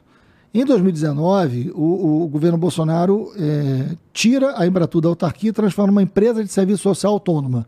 Ela vira igual a Apex, Sebrae, é uma empresa, é, é- é pública, mas é uma empresa de serviço social. Sai do orçamento, não é mais do orçamento. Né? Quando ela não é mais do orçamento, você tem que criar alguma fonte. Né? Você tem que dizer, então, qual é o orçamento. O que, que aconteceu? Criou-se a empresa de serviço social e não aprovou a fonte e não aprovou a fonte. Então eu tenho uma empresa de serviço social sem orçamento. Não é que é ruim, não tem. Então hoje tem um contrato com o Sebrae, que está em vigor e acaba ano que vem, e tem um resto do valor desta medida provisória lá de 2019. Então agora a gente tem que resolver, até setembro eu tenho que resolver essa estrutura financeira para ter um orçamento compatível com o investimento. E eu estou falando de um Brasil que não é o tamanho de Portugal, né? Eu estou falando de um Brasil que é o tamanho de um continente. E com um detalhe: se eu vou promover o Brasil fora, o nosso orçamento é em real, mas o nosso gasto é em dólar. Qualquer feira, qualquer promoção, qualquer divulgação que você vai fazer fora, você não paga em real. Você paga em dólar. Então você Tu- tem Tu pulou numa bala de merda, hein, cara? um balde. Mas vamos resolver. Mas aí é bom. Se fosse mole também não tinha graça, né? Aí tem que resolver. Caralho. Tem que resolver. Mas vai resolver. E teve uma outra parada, assim, quando tu assumiu essa porra aí, que é aquele que é o bagulho da ex-ministra, cara. Que, porra, é meio que, vamos lá. Tava muito light esse negócio. aqui. Envolvida. Assim, cara, dá pra dizer que, tá, que, que tem ali, pelo menos assim, olhando num primeiro momento que olha que assim, tu fala, caralho, mulher do cara, irmão. Porra, envolvida. É difícil não ser envolvida, vai. E você é o cara que brigou com as milícias a vida inteira. Tu não chegou também, por exemplo, sem saber quem era. Sabia quem era. Provavelmente investigou e o caralho. Como é que, como é que, como é que funcionou essa porra na tua cabeça pra tu entrar nisso daí? Não, só pra gente ser. Você é um cara muito justo, só pra gente ser justo também. Vai. assim. É, ela é mulher do prefeito de Belfort Roxo, eleito e reeleito, Aham. né, com uma votação muito, muito boa. Né? Tu conhece a Baixada Fluminense? Meio envolvido também. Não, não existe meio envolvido. Vamos lá. Você conhece a Baixada Fluminense? Faço ideia, sim. Você conhece? Não, faço ideia. Tu, porra, tu morou no Jacaré, pô, vai pra cima de mim, né? Tu conhece a Baixada Fluminense, né? Você Tá. conhece a Zona Norte, mas conhece, você conhece a cidade, mas tu conhece a Baixada Fluminense, tu conhece a realidade da Baixada. Não, ia tu não morou Magé na todo Baixada, é semana, isso. vai. Tu não morou na Baixada, mas tu conhece, tava ali, né? Enfim.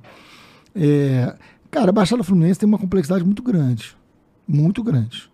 né? Hoje, é, eu investiguei a milícia, talvez tenha sido a pessoa que mais investigou a milícia, junto com alguns setores da polícia né, do, do Rio de Janeiro. É, a gente foi o primeiro a investigar a milícia. A gente gerou a mudança da opinião pública sobre milícia, que é o que você estava falando. antes. O que gerou a mudança da opinião pública sobre milícia foi a CPI das milícias. Né? Claro, junto aos meios de comunicação, mas o fator gerador da mudança da opinião das pessoas sobre milícia foi a nossa CPI. Porque antes pensava uma coisa, depois da CPI pensava outra. Né? É verdade. né? Agora, quando você olha para a Baixada, tem que tomar muito cuidado. Tem que tomar muito cuidado. Porque dizer que todo mundo ali é miliciano, não é. Vou, vou dar um exemplo paralelo. Todo mundo que votou no Bolsonaro é bolsonarista? Não, não é. Oi? Não é desonesto pensar isso. Então, é, é mais ou menos isso. Assim, todo mundo que convive na Baixada, com que é a Baixada, é miliciano? Também é desonesto pensar isso. Não é. Não é, não é miliciano. Agora, é, assim, a ministra ela é miliciana? Não era. Não é miliciano. Não é. Estou te dizendo, não é. E, e, assim, eu Não, fui eu quem quero- mais eu- investiguei. Eu sei. então. Agora, não tem problema. Agora, Você é quem mais investigou, mas você também é beneficiado de dizer que ela não é mil- miliciana, né? não, cara, ela não é mais milícia, não tem nenhuma relação. Eu falei isso antes, estou falando isso depois. Assim, uma coisa é o seguinte: a prefeitura. Tem milícia em Belfort Roxo? Pra caralho. Tem. Pra caralho. Tem inclusive. milícia em Belfort Roxo. Tem milícia em territórios onde a prefeitura tá? Tem. Tem políticos tem eleitos Roxo? milicianos em Belfort Roxo? Tem. Tem. Tem, tem na Baixada inteira. Tem na Baixada inteira. Tem na Câmara de Vereadores do Rio de Janeiro. Tem. Tem, na Assembleia Legislativa do Rio de Janeiro. Tem em tudo quanto é lugar. Agora, o Rio de Janeiro é miliciano? Não. Não. Agora, tem. Você vai encontrar ali foto, eh, porque a imprensa vem pra cima de mim. Esse cara aqui que tá numa foto com. Esse cara, você prendeu esse cara? Eu falei, sim. Prendi o cara. Né? Eu prendi a CPI, prendeu. Não prendi ninguém, não sou policial, mas quem prendeu foi a CPI. A CPI indicou e a polícia prendeu com o Ministério Público, né? Ah, mas tem foto, ele é de Belfort Roxo. Ok, mas isso faz da pessoa que está na foto uma miliciana. Tem que tomar muito cuidado com isso. Não. Agora, é... e eu tô falando de alguém que não é meu aliado político, não me apoiou. Não é meu aliado político. Ele apoiou o Lula e eu também. A gente tem esse ponto em comum. Né? Agora, ele me apoiou para governador? Não. Ele estava no meu palanque? Não. A gente representa a mesma política? Não. Mas num governo você pode conviver com quem é diferente? Pode. Agora eu vou conviver com a milícia? Não. Tem milícia em Belfort Roxo? Tem. Agora, a mulher, a, a ministra. Tá sendo bastante didático. A milícia, igual a nossa, me lembro? Igual. Agora, a, agora a, a, a ministra é miliciana? Não. Aquela foto, o cara que tirou a foto com ela era miliciano? Era.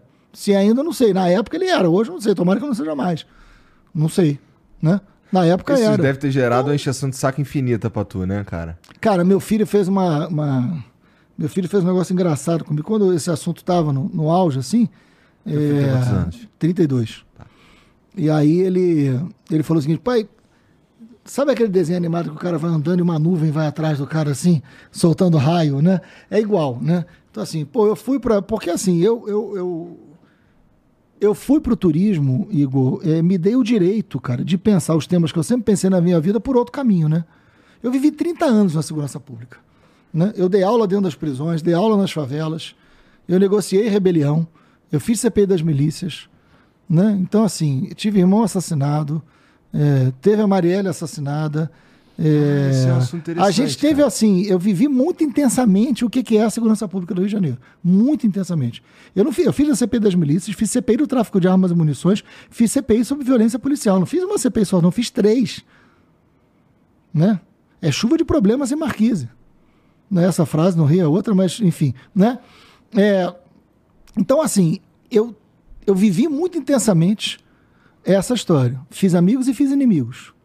Mas a gente consolidou um projeto ali do Rio de Janeiro, um- uma imagem que muito respeitada. Né? Muito respeitada. Era engraçado, porque as pessoas falavam, eu discordo de você, mas respeito pela coragem, pelo que você fez, etc. Tal, pela honestidade. Isso é bacana. O cara discorda, mas respeita determinados pontos que para ele tem valor. E reconhece. Isso é bom, isso é bacana, isso me deixa feliz. Né? Pode não votar, inclusive. Agora, é, eu fiz uma virada na minha vida, me dei o direito de fazer essa virada. Tô com 56 anos, eu não quero fazer essa virada com 80, cara. Então eu quero, quando eu vou para o turismo, para debater emprego, renda, sustentabilidade, para falar, eu fiquei aqui falando de racismo e turismo. Eu estou combatendo o racismo no turismo. Na segurança pública eu combati o racismo? Muito. Né? Eu estou falando de emprego e de renda. O que, que tira as pessoas. O que, que resolve de fato o problema da segurança pública? Né? Uma série de medidas. Modernização da polícia, controle, né? Beleza. Mas emprego e renda. Se você Eu não tiver um país grana. que gera emprego e renda, meu amigo, É. tu não vai resolver. Tu vai ter que ter desenvolvimento, emprego e renda para você disputar. E aí uma série de outras coisas tem que acontecer. Eu me dei esse direito de fazer isso. Aí é engraçado, né? Te convidaram ou tu que, ou tu que cavou? Não, eu fui convidado, fui convidado pelo, pelo presidente Lula, pelo governo, e, e quis, e quis. Né, sondado, eu falei, quero, quero mudar, quero trabalhar com outra coisa, quero ter experiência de gestão e quero trabalhar num negócio que eu vou entregar, que eu vou ver acontecer. Eu, eu quero mudar um pouco a perspectiva da reação, eu quero reagir menos e agir mais.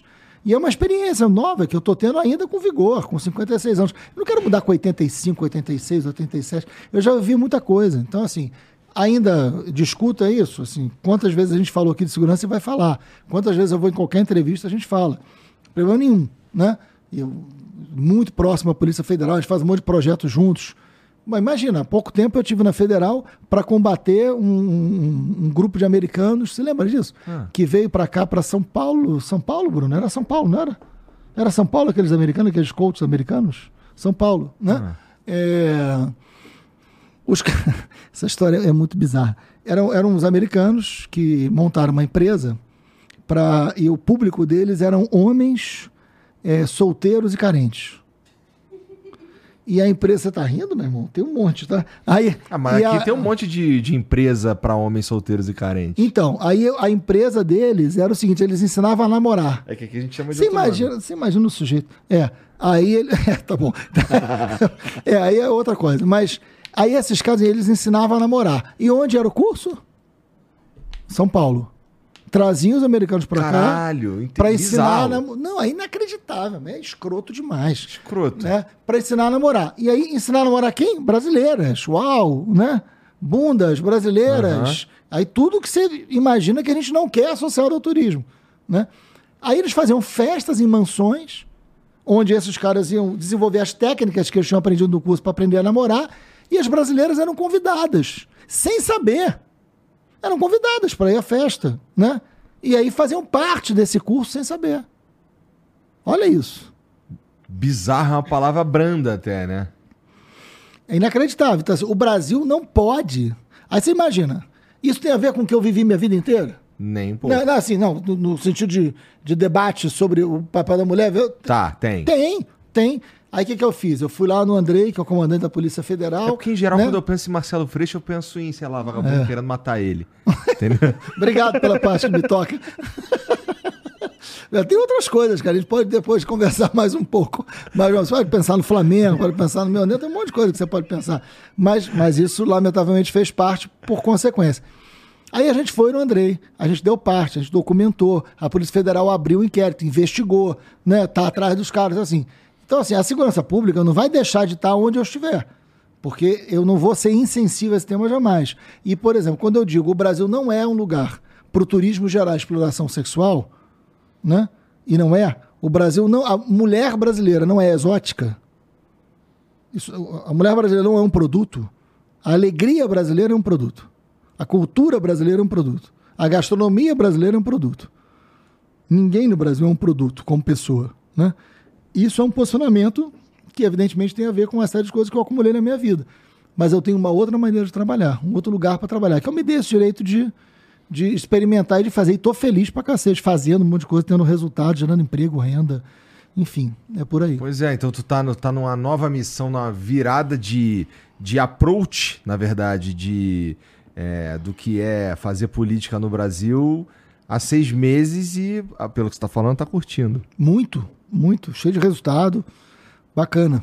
Entendi. Feliz. Mas, porra, você mencionou rapidamente aí a- o nome da Marielle. E, cara, quem é que mandou matar a Marielle? Então, cara, é, só para quem tá quem tá vendo a gente, que não é pouca gente. Cara, a, primeiro assim, a, a Marielle, ela eu fui professor da Aniele, ministra Aniele, né? Eu fui professor no ensino médio da Aniele, primeiro, segundo e terceiro ano, né? E essa história é boa. Era de- boa aluna? Cara, a Anne era, a Anne é maravilhosa. Duvido que A você Anne é lembra. maravilhosa. Não, claro que eu lembro. Eu lembro, lembro muito dela. A Anne, ela. Eu, eu dava aula numa escola em Botafogo, que era uma escola, nesse caso, uma escola particular. E ela era uma aluna atleta. Não, eu lembro muito da turma dela, muito da turma dela. E, e a Anne era uma atleta de vôlei, que jogava vôlei, né? E ela tinha bolsa na escola por ser uma atleta de vôlei. Tá. E ela é era uma aluna muito presente, assim, muito querida, né? E, e eu, na época, já trabalhava com segurança pública. Interessante mesmo, Marcelo, porque olha É. só, isso daí tem uma outra. é, uma, uma questão, um parêntese rapidinho aqui. É, um aluno como, como, a, como a Aniele, que chega por uma bolsa numa escola que ela jamais poderia é, Exatamente. participar, de fato, vamos lá, usando ela como exemplo, tu, tu sentia que ela realmente tirava proveito da oportunidade que estava rolando ali? Muito, muito, muito. E aquilo foi. Tinham vários. É que você sabe que existe. Tinha o Armando, que era um nadador que disputou a Olimpíada. Tinha uma série de atletas. A escola trabalhava com essa lógica dos atletas tendo oportunidade na escola. E eu acabei desenvolvendo isso em outras escolas que eu fui trabalhar. Que é o esporte sendo um instrumento muito valioso. Eu estou trabalhando muito com esporte agora. Depois eu quero falar de um projeto de Alter do Chão. Vamos falar. Né? É, então, assim, o esporte é um grande aliado. O esporte é um grande aliado na inclusão. Grande aliado na inclusão. E tem que ser um grande aliado no turismo para buscar a inclusão e para gerar emprego. Né? Sabe aquele projeto de futuro? Cara, a- os CIEPs, que a gente estava falando de educação e de escola, o CIEP, todo CIEP tinha quadra poliesportiva. Todo CIEP. Nenhum CIEP foi construído sem quadra. Todos É. CIEP, e alguns tinham piscina, Eu alguns tinham convivi outras coisas. bastante com três CIEPs, que Pois é. era o, o do Jacarezinho, o da Sim. Mangueira. Tá lá até e- hoje. E tinha um lá em, é, lá em Suruí, que é dentro do, do município de Magé. Imagina. E, e a galera ia pra lá mesmo, curtir, jogar uma bola. Final de semana. Final de semana, isso aí. Final de semana a comunidade usava quadro, é. usava escola. É. Isso é um, né, isso é um projeto de educação. Por isso que o velho Brizola e Darcy tinham, tinham razão naquilo ali. Mas vamos lá. A Anne, ela era minha aluna primeiro, segundo, terceiro ano. E eu já trabalhava com segurança pública, eu dava muita entrevista, tinha negócio de rebelião em presídio, eu negociei muita rebelião em presídio, porque eu dava aula nas prisões, né? Então, quando tinha uma rebelião e tinha refém, o BOP me buscava em casa, me levava para negociar as rebeliões junto com eles, a gente negociou dezenas de rebeliões e sem nunca ter nenhum problema. Então tinha muita confiança entre os homens do BOP comigo e na relação com os detentos numa rebelião. E é, é um negócio muito tenso, porque você está envolvendo refém, arma, prisioneiro e polícia. A chance dar merda é muito grande. Né? E nunca deu. A gente sempre conseguiu negociar e eu acabei desenvolvendo coisas. Porque eu só era um professor, né, cara? Só estava dando aula. E quantas vezes os caras me ligavam e falavam: olha, Como é que tu construiu essa reputação, cara? cara, eu dava aula em presídio. Ah, eu, tá. eu dava Tá aula bom. em presídio. Tu era professor. dos Eu caras. era, é, eu, dava, eu dei aula em presídio, dei aula em presídio muitos anos na minha Entendi. vida. Eu era alfabetizador de adultos. Eu dei aula em presídio em favela. E foi muito legal. A gente pode falar sobre isso. Uma experiência muito bacana. Muito, eu dava aula para adulto, né? Eu fiz método Paulo Freire, né? Então, um método de alfabetizar adultos, né? E foi uma coisa muito importante na minha vida. Eu me alfabetizei politicamente com o método Paulo Freire. Eu aprendi muito a entender o olhar né, do, do, do pobre, da população pobre, porque eu vinha de um lugar pobre, mas é outra coisa que eu estou falando. Né? Então você quando entra para fazer uma pessoa adulta aprender a ler e escrever, é, você também aprende demais quando está ensinando isso. É um negócio muito revelador, muito é humanamente muito profundo. Humanamente muito profundo. Talvez uma Eu das estudei, formas. eu estudei Paulo Freire na faculdade e é, acho muito interessante os caras descendo a lenha no Paulo Freire, cara. Eu fico, caralho, os Isso é um caras negócio pré-histórico. estão né? descendo a lenha no Paulo Freire. acho No é maior eles educador, não- nos maiores educadores do mundo. acho que porque não, não- nunca leram, nunca, nunca viram que, que- do que se trata. Isso é uma das E coisas não é mais. uma ina- questão, não é questão de ser de direita ou de esquerda, Não, é de eficiência. Lembra é de... é, como- quando é, como, como começou a nossa conversa hoje? A brincadeira do comunista? aham. O Paulo Freire virou comunista. Ponto. Aí, toda a obra do Paulo Freire, que é traduzida em mais de 30 países, Paulo Freire é considerado um dos maiores educadores do mundo. O Paulo Freire virou uma pessoa não grata para um setor brasileiro que não tem a menor ideia do que está falando. Não, tem a menor ideia do que tá Não tem a falando, menor de ideia do que está fazendo. Né? O método Paulo Freire é um método. É um método de aprender, de fazer adulto aprender a ler com eficiência. Porque passa do saber que cada um tem. Exato. Né? É, e eu trabalhei Usa a com visão isso. de mundo dos alunos, né? Visão de mundo e conhecimento e saber. É. Saber não é só escrita. Saber é vida. Né? Então, eu- por exemplo, eu era professor, né? Aí tinha um preso, um morador de uma favela, que o cara era pedreiro, o cara sabia virar uma laje. Meu amigo, se me botar para virar uma laje, vai morrer todo mundo naquela casa. Porque vai cair. Vai cair. Se me botar para fazer uma parede, vai cair. Porque eu não tenho aquele saber. Ele tem. Ele sabe o que fazer com tijolo, ele sabe o que fazer com cimento, ele sabe o que fazer com uma pá de pedreiro, né? É um carpinteiro, um agricultor, eu não sei. Então a gente pode trocar o saber, e na troca do saber tem uma educação e tem uma construção. E você chega no domínio da escrita a partir do seu saber. Isso é absolutamente transformador da educação. Se você negar isso. E não tem nada a ver com política, né? Não tem cara? nada a não, não- não tem nada a ver com, aí, com o rótulo que se colocou sobre Paulo Isso. Freire, que ele. Entendeu? Paulo Freire era um sujeito humano extraordinário que olhava para o pobre e dizia que todo mundo tem que aprender porque isso é libertador. Né? Ponto. Você ver o nível de pobreza que a gente foi, foi, foi habitar nesses últimos anos, né? Nós habitamos cavernas muito profundas, né? Graças a Deus é, saímos dela.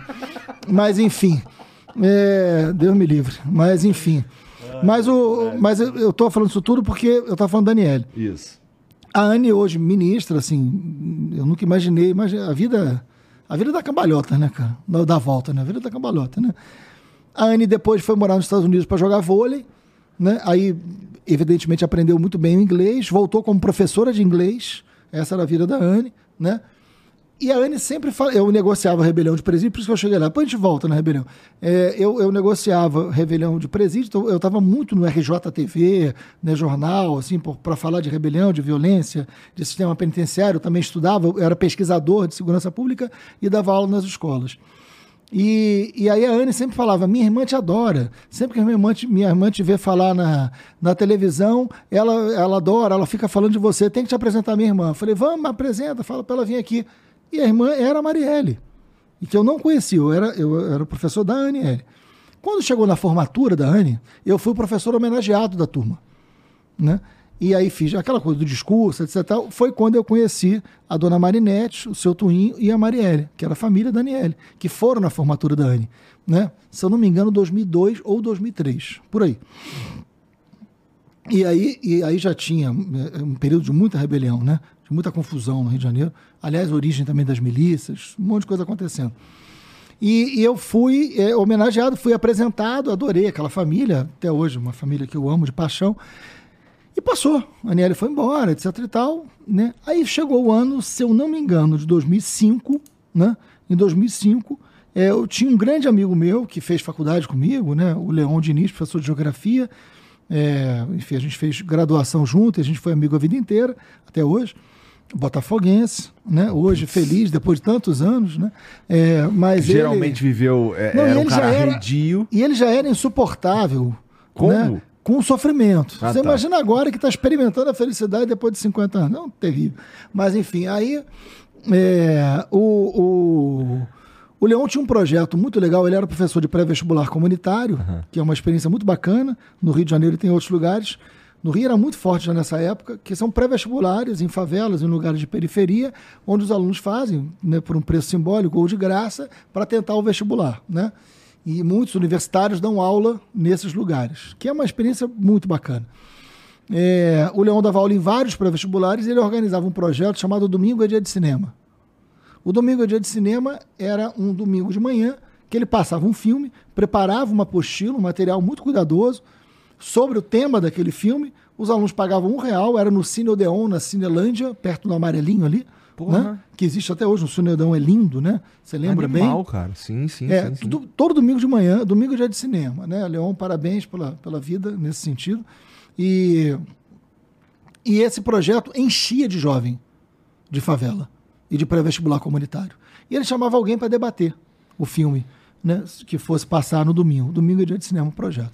Aí ele me chama para fazer parte de um debate sobre um documentário chamado Ônibus 174, do José Padilha. Eu não conheci o Padilha. Olha como a vida é. Olha como a vida é. né? O Leão me chama, eu ia eu e Padilha debater Ônibus 174, que é um documentário extraordinário. O documentário Ônibus 174, Zé Padilha, antes de Tropa de Elite, é, porque ele pega aquele episódio do sequestro do ônibus 174, né? Aquela cagada toda que aconteceu no Rio de É, Janeiro. e ele... Carioca é, é- é- sabe exatamente do que você tá falando, mas talvez o, resto do Brasil saiba menos. Mas procurem, procurem documentário Ônibus 174 Zé Padilha. Tava até comentando com o Jean, outro parênteses rapidinho. Tava até comentando com o Jean esses dias no carro que como é que, que o Tropa de Elite chega pro Carioca. Pra nós era, era tipo. Pois é. Caralho, olha. E, e é, é como se fosse. É, é como se eu estivesse assistindo um jornal, porque é- aquilo ali era, era a nossa vida. Aquilo era a nossa vida. E, e é interessante porque a galera. Eu já conversei com gente falando que, que aquilo ali era. Ah, mas não é assim, né? Eu, pô, é- é- o mais impressionante é que é total assim, cara. E a gente. E, e eu e os meus amigos, a galera ali, não sei o que, a gente. A sensação que a gente tinha era: caralho, estão falando de nós. Sabe qual é? Pois é. Que doideira, né? Pois é, pois é. E teve o Tropa 1 e o Tropa 2 que são bem diferentes, né? Uhum. Mas antes teve o ônibus 174. Vale muito a pena, gente, assim. O ônibus 174 é um baita documentário do Zé Padilha. Eu não conheci o Zé Padilha, ele passou. E eu lembro que na época eu reclamei, eu reclamo, né? Das coisas. Aí eu falei, porra, Leão, nove da manhã, num domingo, um sol da porra, não vai aparecer ninguém nesse negócio, tu é doente, tu é maluco. Aí ele falou, cala a boca e vai, né? Aquelas coisas de amizade, né? Cara, eu cheguei lá, tinham mais de 500 jovens, o Odeon lotado, fila para entrar, lotado em cima, lotado embaixo, que é um cinema de, de dois andares. É um negócio, assim, emocionante. Passou o ônibus no 74, subiu eu e o Padilha para fazer o debate sobre o ônibus 74. Eu sei que o filme começou às 9 da manhã, eu saí quase duas horas da tarde, porque o debate não parava, né? É, e era muito legal, cara, porque eram temas que podiam cair numa redação, podiam cair numa prova, né? Enfim. É, e ele misturava. E era a chance daquele jovem estar no cinema, estar debatendo. Claro. É legal demais, legal demais. Enfim, é a organização de uma luta pedagógica, né? E aí, nesse dia, eu conheci o Padilha. Eu fui apresentado ao Padilha nesse projeto. Eu não conheci o Padilha antes, né? O Padilha também não era tão conhecido assim nessa época, né? E aí, na saída, ficou eu, o Leon, o Padilha, conversando. Eis que chega a Aniele, que estava visitando o Brasil nesse dia, com a Marielle e me apresenta a Marielle de novo, né? Ela falou: "Ah, essa é minha irmã, que eu sempre falei pra você que te adora. E quando acabou o filme, ficou conversando. Eu, Zé Padilha e Marielle, né? A gente se conheceu no mesmo dia. Se conhecer de conversar pela primeira vez, no mesmo dia, eu, Zé Padilha e Marielle. O que é inacreditável se pensar com os olhos do futuro, né? É. Do que vai acontecer depois, né? De tudo. Isso era 2005. Inacre- A, vida, a vida é muito surpreendente, né? Não há planejamento capaz de, de dar conta da vida. E aí, quando chega em 2006, tem campanha para presidente, para governador, né? E um grupo me convence a ser. Eu não tinha nenhum planejamento disso, eu era professor, pesquisador, estava feliz da vida. Né? E um grupo do PSOL, na época, me convida para ser candidato a deputado. Eu reagi mal no início. Né? O Chico Alencar, né, hoje deputado, que é um professor também, a quem devo muito, né, um, um grande amigo, assim, uma grande referência. O Chico falou, cara, vai, vira, vamos botar você como candidato a deputado estadual. Pô, você tem um trabalho incrível nessa área de segurança pública, de direitos humanos, de, de, de educação, de educação popular. A gente não tem ninguém, nenhum candidato com esse perfil. Eu falei, Chico, eu não tenho um centavo. Né? Eu sou pobre, professor, o que eu ganho aqui, eu sustento aqui. Pô, tem filho, não dá, cara. É, vida tá muito. Minha vida tá arrumada, tá organizada, eu tô feliz. Ela falou, cara, mas por favor, vem, a gente tá precisando que você. Cara, eu topei ser candidato. Chamei um grupo de, de amigos, professores, né? Falei, cara, o que, que vocês acham? Todos adoraram. Eu me ferrei. Todos adoraram. Ela falou, cara, vamos fazer, vamos ser felizes, vamos fazer uma campanha bacana. Isso era 2006. 2006. Aí olha como é a vida. Quando chega em julho de 2006, dia 25 de julho, que aliás está chegando agora, eu tenho um irmão assassinado pela milícia. Renato, meu irmão, é assassinado brutalmente pela milícia. Né? Deixa duas filhas pequenas, isso nos surpreende completamente. Meu irmão não era um militante, não era nada disso. Meu irmão, ele era. Até contei isso na última vez que eu vim aqui, mas meu uhum. irmão, ele era. Ele era morador da, da, do Niterói, também da periferia. Ele compra um apartamento na Caixa Econômica Federal, vira síndico desse condomínio, ele junto com outros amigos. Mora, ele era, a gente tem uma, uma educação muito rígida, né? E ele, ele, ele moraliza o condomínio. Né? Falou, olha, agora é tudo legal, e uma das partes do condomínio ilegais era a segurança. Ele chama os seguranças, todos né, policiais na época, ele falou, olha, vocês vão ter que abrir uma empresa para eu contratar, e vai ser tudo dentro da lei. Os caras falam, não, não queremos, não é assim, a gente recebe dinheiro vivo. Não, ele falou, não há hipótese do condomínio continuar com esse esquema. Né? Os caras não aceitam, ele manda os caras embora, contrata uma empresa, os caras entram na justiça, perdem e meu irmão é assassinado. 14 anos depois, a justiça conclui que quem matou foram esses caras. Né? É, enfim, meu irmão é morto pela milícia. Né? No meio de uma campanha minha para deputado estadual. E isso muda a minha vida, muda tudo, né? porque pai e mãe enterrando filho não é um negócio é simples. É, a Marielle vai no enterro do meu irmão, a Marielle estava fazendo minha campanha, em 2006 para deputado, estava coordenando minha campanha em várias favelas do Rio de Janeiro, em vários setores de jovens, de alunos pré-vestibulares, que ela era uma oriunda de, de curso pré-vestibular, ela era aluna do Leão, né? por isso ela estava nesse projeto, e eu me elejo deputado estadual, com o irmão tendo sido assassinado, com a ascensão das milícias, no momento que Sérgio Cabral vira governador do Rio, Marielle fazendo minha campanha, né? no, no, no, tendo se tornado minha amiga no mesmo dia que eu conheci o Padilha, Realmente, pegar Olha esse, como é isso. tudo isso e analisar cinco anos depois, dez anos depois, vai ficar caralho. É porque é o Padilha que vai fazer o Tropa de Elite. Isso. A Marielle vira minha assessora, trabalha comigo dez anos. A Marielle é eleita vereadora, é assassinada brutalmente nesse Rio de Janeiro que está no filme, que está na nossa vida, que a gente enfrenta, que a gente viveu. Né? Ou seja, é onde, onde filme e realidade se misturam e a vida da gente se mistura. Né? Porque a Mari foi dez anos da minha equipe. 10 anos da minha equipe. Era uma pessoa muito, muito, muito próxima, assim. E quem me apresenta é a Aniele, que hoje é ministra né, da Igualdade Racial. Então, assim, é, uma, é, é, um, é um lugar, é um roteiro. É. é não há roteiro de filme que, que, que, que possa que ser mais. Ser tão criativo. Que possa ser mais amplo do que a vida é, foi com a é. gente, né? Agora, a Maria é brutalmente assassinada. Eu. Hoje, o, a investigação está nas mãos da Polícia Federal do Rio de Janeiro. A equipe que hoje está à frente da Polícia Federal do Rio de Janeiro é uma das melhores que eu já vi dentro das polícias, né? Porque se eu posso ser crítico a determinada circunstância da polícia, eu posso e devo ser honesto na hora de reconhecer os bons policiais que são maioria, né? E eu sempre tive esse equilíbrio, graças a Deus na minha vida. Tive esse, aliás, eu e a Marielle, a gente criou na Comissão de Direitos Humanos do Rio de Janeiro, dentro da Comissão de Direitos Humanos, a gente criou um mecanismo de tratar dos, das famílias de policiais mortos, de pensar nos direitos humanos da polícia. Foi eu e Marielle que fizemos isso pela Comissão de Direitos Humanos, de dizer que a polícia e direitos humanos não podem ser inimigas. Não existe, como alguns que sentam aqui dizem que não, esse pessoal dos direitos humanos. Como assim esse pessoal dos direitos humanos? Não existe esse pessoal dos direitos humanos. Existe uma coisa chamada lei. E quem defende a lei, defende a lei. Né? E quem não defende a lei, não defende a lei. O marco que existe para dizer que as pessoas têm direitos e as pessoas. Né, é, é, é uma coisa chamada lei. Não, não, existe. Não tem tal lei que não pode ser respeitada. Né? Outra, porque parece que, que o termo direitos humanos é uma outra coisa que a lei não define. Para. O que a lei diz que pode, pode. O que a lei diz que não pode, não pode. Não dá para dizer, não, mas isso aqui eu não cumpro a lei porque eu sou mais justo que a lei.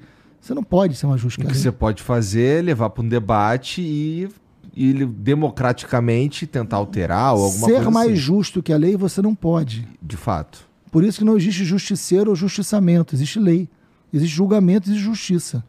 A ideia de defender justiçamento é a ideia de você achar que você pode ser mais justo que a lei. Não, você não pode. Nesse caso Seja você quem for. Nesse caso específico, a gente está falando de direitos humanos, a gente está falando de é, potenciais assassinatos e tal. É, dá pra gente é difícil mesmo, assim, você tem toda a razão. Mas, assim, só para fazer um, uma, uma ressalva, existem muitas leis que eu gostaria que fossem debatidas de novo. Não tem problema nenhum, eu também. Mas aí a gente muda a lei. Isso, a gente muda a lei. Vamos para um debate para mudar a, A lei, gente que muda eu a tô lei. dizendo. é. O que eu não posso é agir longe da lei, mas me considerar correto porque eu sou justiceiro. Perdão. Tá. Você é criminoso. Qualquer um que não cumpre a lei é criminoso. Movido ou não por sentimento de justiça. A lei não permite. Né? Eu tive um irmão assassinado, tá? Eu não estou falando de um lugar de conforto, não. Eu tive um irmão assassinado. Nunca aceitei o justiçamento no lugar da justiça. E os caras não foram presos. Então, não estou falando de um lugar confortável, mas estou falando de um lugar ético. Lembra do debate da ética? A ética não pode ser o lugar do conforto, não. Estou falando de um lugar desconfortável, a beça. Mas a ética tem que valer nessas horas, Tem mesmo. não em outros. Né? Então, a Mari, é, eu não tenho dúvida que esses policiais federais que hoje investigam o caso da Marielle vão resolver o caso. Eu tenho plena O confiança que, que te dá essa né? confiança toda? Primeiro que eu conheço eles, sei da competência que eles têm, sei da dedicação que eles estão no caso. Acho que a gente perdeu um tempo muito precioso no início por incompetência e por desvios de determinadas pessoas, que eu não vou citar quem, que deveriam investigar e não investigaram corretamente. Quando eles concluírem a investigação, que eu espero que seja rápido, é, aí vai ficar mais claro o que eu estou dizendo. E aí a gente pode até voltar aqui para falar desse caso. Agora, é, eu não tenho dúvida. Quem vai dizer quem matou? Quem matou, eu acho que está preso, inclusive. Quem atirou, são provas muito contundentes. Claro que ele vai a julgamento e ele tem direito ao julgamento. Tá vendo? Ele tem direito ao julgamento. Né? O, o- o- assassino da Marielle, que hoje está preso, ele tem direito a um julgamento. Tem direito a um julgamento justo, com direito de defesa. Isso é defender, isso é defender a democracia. Isso é defender, né? É isso. Ele, ele merece um julgamento. É isso. Eu tenho muita convicção, mas a minha convicção não basta, né? Você tem que ter provas, tem que ter julgamento, etc. Tal, de que ele é o autor da- do, do- do- do homicídio. Tem um mandante, que eu também não tenho dúvida. Eu não tenho dúvida de que esse mandante remete a alguma situação política do Rio de Janeiro. Qual é a situação? Cabe à Polícia Federal, quando concluir o caso, dizer eu não me precipito. Agora, é uma motivação política. A Marielle não foi morta por uma dívida, não foi morta por uma ação passional. acho que isso ficou claro, Ela né? não, não, não há dúvida, então. Ela é morta por uma razão política. Uhum. Né? Ela, eu desconfio que ela não foi morta por nada que ela fez, porque não havia nenhuma ameaça contra ela, mas pelo que ela representava, que era muito forte. Tá. Então, assim, quando a gente descobrir quem é o mandante, a gente vai descobrir que política é essa do Rio de Janeiro, que ganhou tantas eleições, que é capaz de ser movida por um grupo criminoso em vários sentidos, inclusive o de matar uma pessoa. Né? É. É, Dá pra gente pensar também que é possível que tenha acontecido outras vezes, mas com, com menos repercussão também. Eu, acho que quem, eu acho que quem fez com a Marielle não imaginou que fosse ter a repercussão que teve. Aham. né, é, errou, né? Porque já não entendia a dimensão do que ela representava. Não só ela, mas um movimento e um- uma, uma realidade que, que se impunha ali, né? É, lamentavelmente, cara, é importante falar isso para quem te assiste, assim. É, lamentavelmente fizeram é, sobre a morte da Marielle uma disputa ideológica e política também que não deveriam fazer. Assim como não deveriam condenar o Paulo Freire, e você concorda comigo, não deveriam pegar um homicídio de uma mulher, né? a morte violenta de uma mulher ne- negra, parlamentar, né? Você pode não concordar com ela, você pode não gostar das ideias dela, você pode não votar nela, ok. Mas você fazer sobre a disputa da morte dela, uma disputa ideológica, né, que separa é, grupos políticos, gente está falando de um homicídio, cara. A gente está falando de uma mãe, a gente está falando de uma filha, a gente está falando de uma mulher que perdeu a vida, que foi assassinada. Isso é doente, isso é doentio. Fazer disputa ideológica ali, né, com fake news, dizer que ela era uma coisa que nunca foi, né? Ah, era mulher de bandido, porque ela era uma mulher negra, assim. A gente foi no fundo do poço, né? No fundo do poço do ser humano, a gente foi naquele momento ali. Tinham fake news, fake news produzidas sobre ela, Igor, quando o corpo dela estava dentro do carro ainda. Entendeu? Assim, a primeira fake news que eu recebi, é, que, que me mandaram, que me mostraram, eu estava na cena do crime, né? Eu fui um dos primeiros a ser avisado e cheguei do lado do delegado, né? Ela estava dentro do carro ainda. Então, assim, é um negócio muito, é muito violento, cara. Lembra que eu falei dos extremismos? Isso, isso não é, isso não é aceitável. Isso não é aceitável. Isso não pode. Então para. A gente precisa parar um pouco. Mesmo que ela fosse bandida. Não, não é assim que. que não, é, não é com esse. Não, não tem.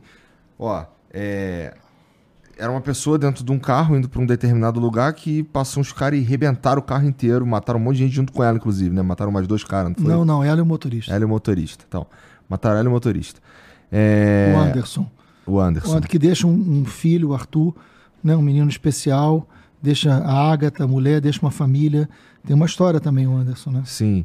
Pegar isso e, e tentar justificar, qualquer justificativa é, é estranho, meio desumano mesmo. né? Piora muito quando você está falando. Obrigado.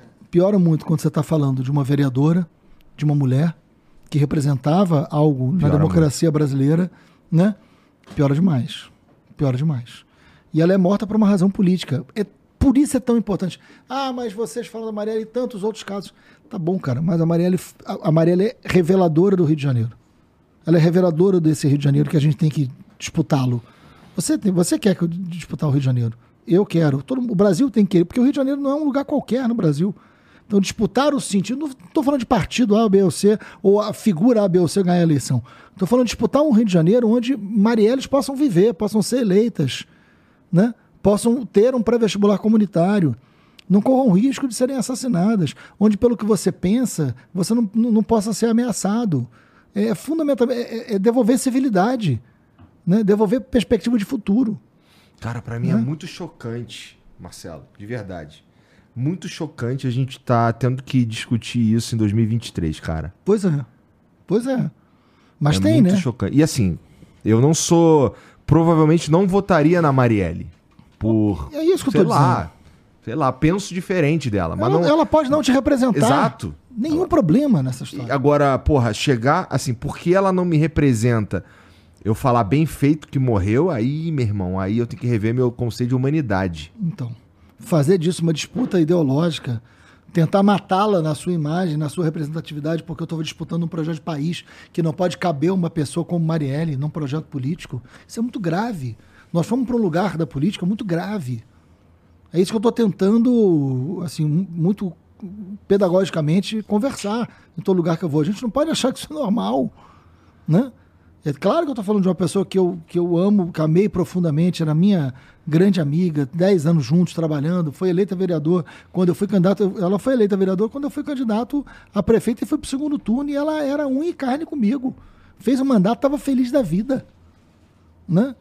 Eu falei com ela um dia antes da morte dela, a gente programou umas coisas no final de semana, eu não tinha a menor ideia que a vida dela podia acabar no dia seguinte.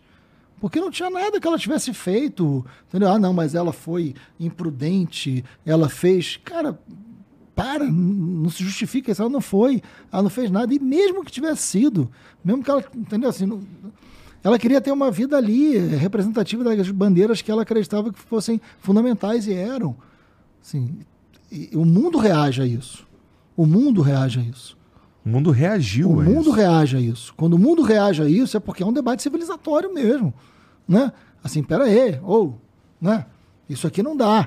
E aí, lamentavelmente, a investigação da Marielle recaiu sobre a investigação também essa disputa.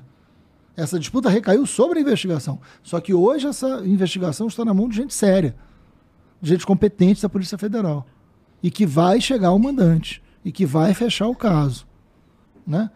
E aí a gente vai poder ser mais revelador ainda em relação a que Rio de Janeiro é esse que eu estou tentando aqui é, falar, que tem jeito, que eu acredito, que eu amo esse Rio de Janeiro e que tem que ser disputado, mas que não é simples. Né? Porque a gente chegou aí num, num lugar muito grave. Cara. Agora, é muito impressionante essa história. Né? O Padilha faz o, o ônibus 174, faz o Tropa 1, faz o Tropa 2, né? E aí, como é a coisa, assim? O Tropa 1 deu muita discussão, né? Deu o Capitão Nascimento, deu, deu muita discussão o Tropa 1. Aliás, A pergunta que não quer calar, Marcelo. Vamos lá. se eu peguei a mulher do... Não. Sabia que você ia fazer essa palhaçada. não. Vai, mas vai, faz. Não, você- você já Eu não respondeu. mano. Tu não pegou. Eu, é eu, já, eu, eu dei uma zoada no Rodrigo. Do é, sobre isso aí. Ele, pô, mas o Marcelo não pegou minha mulher, não, pô. Não, gente, isso é ficção, Rodrigo, fica tranquilo. É. isso, é ficção. Tinha muita ficção no filme, mas o, o, o, o Tropa, assim, é, é, é interessante você pensar isso na, na lógica, né? Assim, você está falando de um Rio de Janeiro, e aí, para brincar com. Qual é o lugar mais de imagem turística que você tem no Brasil inteiro? É o Rio de Janeiro, porta de entrada. É. Né? É o Rio de Janeiro. E a gente está aqui debatendo é, a, a, a, solução para o Rio de Janeiro, a briga, brigar pelo Rio de Janeiro, brigar por essa porta de entrada, dar jeito no Rio. Dar jeito no Rio é dar jeito no Brasil. Né? O mundo inteiro entra, o mundo inteiro entra, o mundo inteiro quer conhecer o Rio de Janeiro. O mundo inteiro entra pelo entra para o Brasil entrando pelo Rio de Janeiro. É verdade. Claro que não precisa. Você pode ir para a Amazônia, você pode ir para Rio Grande do Sul, Florianópolis, Nordeste, Pantanal, Bonito, Jalapão. Tem lugar que não acaba mais. Tem no Mato Grosso, tem lugar que não acaba mais no Brasil extraordinário. Seja de ecoturismo, seja de afroturismo, seja de turismo de natureza, de aventura, beleza. Né? Agora, nós não podemos desconsiderar que o Rio de Janeiro é uma grande porta de entrada. Né? E que a gente tem que brigar para que esse Rio de Janeiro possa ser uma porta de entrada tranquila. Porra, caralho. Né? Falar para mim que o Rio tranquila. de Janeiro tem jeito. Tem, claro que tem. Porra. Tem que ter, tem que ter jeito. Tem, claro tem que, tem. que ter. É... E a saída é por onde? Qual é a, solução? a solução é por onde? Para o Rio de Janeiro ter algum jeito, seja ele qual for. É pela política, né? Político. né? É. Concorda que é pela política? Concordo. Não tem outro. Né? Bom, você pode se rezar não for pela política é como? É, é paramilitar? É o quê? É o, que é, é político. Exato, que é a política. É por onde? É, só pode ser pela política mesmo. Então pronto. Boa sorte, cara, com essa parada de, de, de, vamos lá, arrebanhar políticos que, que poderiam. Porque, vamos cara, lá, assim, os últimos governadores do Rio de Janeiro, tudo, tudo envolvido. Então. Tudo estranho. Mas vamos lá. É, se a gente. É, vamos lá. Resolveu, a Polícia Federal resolve o caso Marielle. Identifica que os mandantes da, da, da morte de Marielle são fulano, fulano, fulano, que representam isso aqui do Rio de Janeiro. Uhum. Isso é pauta para a gente pensar que Rio de Janeiro tem que ser derrotado, que, de, que Rio de Janeiro pode ser vitorioso. A gente pode abrir mão disso? Não. Não, cara. A gente não pode abrir mão disso. Eu não quero, assim, é, eu vivi, eu convivi muito com a Marielle. Né? Eu não quero que novas figuras como Marielle não, eu não quero ter nenhuma dúvida que figuras como a Marielle possam ser vereadoras, serem deputadas, serem prefeitas, serem a vida que quiser. A melhor maneira de fazer isso é realmente chegar nos caras que claro, fizeram por isso, acontecer. Por isso que é tão importante. Por isso que é tão decisivo. É muito importante mesmo. É, cara, é decisivo. Não é porque eu conheci, não. Não é porque era minha amiga. Não. É porque isso é um marco do Rio de Janeiro.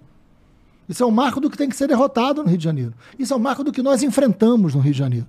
Porque nós enfrentamos junto essa história. Né? Eu não estou dizendo aqui que eu sei quem foi, eu não sei. Quem tem que saber é a Polícia Federal. Agora, nós enfrentamos o esquema criminoso político do Rio de Janeiro. A Marielle fazia parte do grupo que enfrentou. E que a gente teve muita vitória. Né? Quem fez isso com ela fez covardemente. Né? Claro que devem ter pensado em fazer comigo, né, etc e tal. Você sabe como eu vivo no Rio. Agora, isso não pode ser normal. Isso não pode representar um grupo político que dispute eleição no Rio de Janeiro. Para, cara. Não dá. Né? Alguém que acha que uma mulher negra pode ser assassinada não pode representar um, um projeto político para disputar o poder em lugar nenhum. Nenhum. Porque são criminosos. Não são outra coisa, não é uma alternativa política estar do lado da possibilidade de matar alguém. Porra, é isso que eu estou dizendo.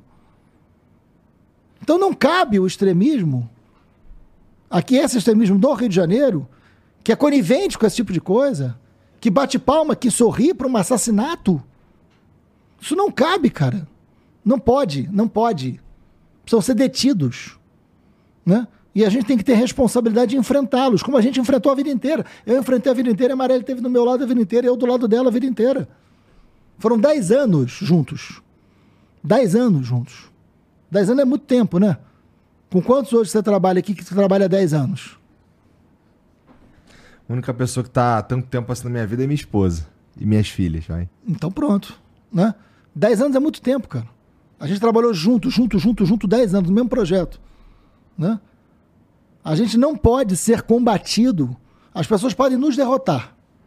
Como nos derrotaram várias vezes já, e nós já derrotamos várias vezes. Na política. não pode derrotar na violência, não pode derrotar na ameaça. Isso não pode ter espaço. Entendeu? É. E, cara, é, enfrentar. Vamos lá, tu tá na, na Embratur, falou que esse, esse, essa, esse combate, vai, é, faz parte da tua vida, porque faz mesmo. E, pô, é, lá na Embratur, como, qual que, é, como é que tu faz para continuar esse, esse, esse combate aí, cara? É, é por meio de cultura. É Então, outra parada. É, exatamente. É, é- na verdade é o seguinte: o que, que, que a Embratur me. Eu sou muito grato ao presidente Lula por ter me dado essa, essa chance de dar essa virada na chave, né? Eu viro presidente de uma empresa que é responsável pela imagem do Brasil, pela, Sim. pela, pela promoção do Brasil do lado de fora, né? E eu vou pegar isso pós-Bolsonaro. Então, por exemplo, eu, eu, eu, procurei uma. a- o ecoturismo é um negócio muito forte no Brasil, né? Por razões óbvias, né? O Claro. Brasil tem destinos sensacionais, né? Sensacionais. Não vou citar muitos aqui, porque senão dá ciumeira, os caras me ligam reclamando. Mas tem um monte. Turismo de aventura, turismo de natureza, ecoturismo você faz no Brasil inteiro e com muita qualidade. Existe uma associação, a maior associação de ecoturismo do mundo tinha rompido com o Brasil. Porque o Brasil estava promovendo queimadas, o Brasil estava destruindo o meio ambiente e o discurso das autoridades brasileiras era contra a responsabilidade climática. Isso foi dito em 500 vezes, né? É, o Brasil criando problemas diplomáticos com a França, lembra do episódio da mulher do Macron, né, da primeira dama da França, né, um negócio horrendo, né, é, feito pelo Bolsonaro, inacreditável. Né, então a França para de promover o Brasil, a, a- a França, a França não, não divulga o Brasil, porque é óbvio, o presidente é, ofende a primeira dama francesa, a França não divulga o Brasil, os franceses diminuem e não querem, ou seja, diminui o interesse da França em vir para o Brasil. Né, diminui o interesse da Alemanha porque no Brasil tem queimada e o pessoal daqui né, enfraquece os órgãos é, de meio ambiente. Isso tudo gera impacto na economia, né? Enfim, tem consequências, né? Então eu vou reatar relações com as associações de ecoturismo no Brasil. Isso é um, é um, é um que me cabe. Mas isso é muito legal de fazer. De chegar para os caras e falar assim, ó, o Brasil voltou tem responsabilidade. E aí o Lula, quando vai no mundo inteiro e fala, e isso ele tem feito muito bem, né? quando o Lula fala de responsabilidade climática, fala da Amazônia, fala do meio ambiente, vai para o mundo inteiro dizer isso, isso é, vira um grande garoto propaganda. Né? A Alemanha quer vir para o Brasil agora, quer conhecer Pantanal, quer conhecer Bonito, quer conhecer a Amazônia. Né? E a gente pode divulgar esse Brasil rico, cara. Você não foi porque tu não sai desse estúdio, mas tu tem que ir. Pô, tá aí, você podia aceitar aí comigo. No Festival de Parintins. Tu já ouviu falar? Ô, bicho preguiçoso, rapaz. Não é, Não você é, cara, nesse é, o contrário. É, eu preciso trabalhar, dura? pô. Mas tu trabalha de lá, porra. O Festival de Parintins é um final de semana. Tá. É um final de semana. No Fim de meio, semana dá. No meio da Amazônia, Parintins é uma cidade que tem 100 mil habitantes, recebe 120 mil. Né? É caprichoso. Porra. É. São é, é o boi bumbá, né? São os dois bois, o azul e o vermelho, né? Você tem o garantido e o caprichoso, né?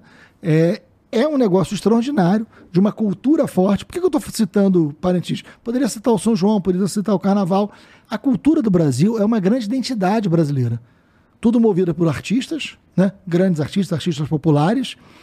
E o mundo inteiro, cara, tem muito o que conhecer do Brasil através da sua cultura, através de seus artistas populares. Nós fomos a Parintins, eu fui lá. Eu vi, é um eu nunca tinha ido. É um negócio inacreditável. A qualidade do espetáculo, a, a sensibilidade, a emoção do espetáculo. Eu estou falando de algo que acontece no meio da floresta amazônica que é assim, um negócio formidável. Acho que a gente tinha que fazer você lá para você entender, olhar. Assim, isso é uma cultura brasileira. Né? O São João.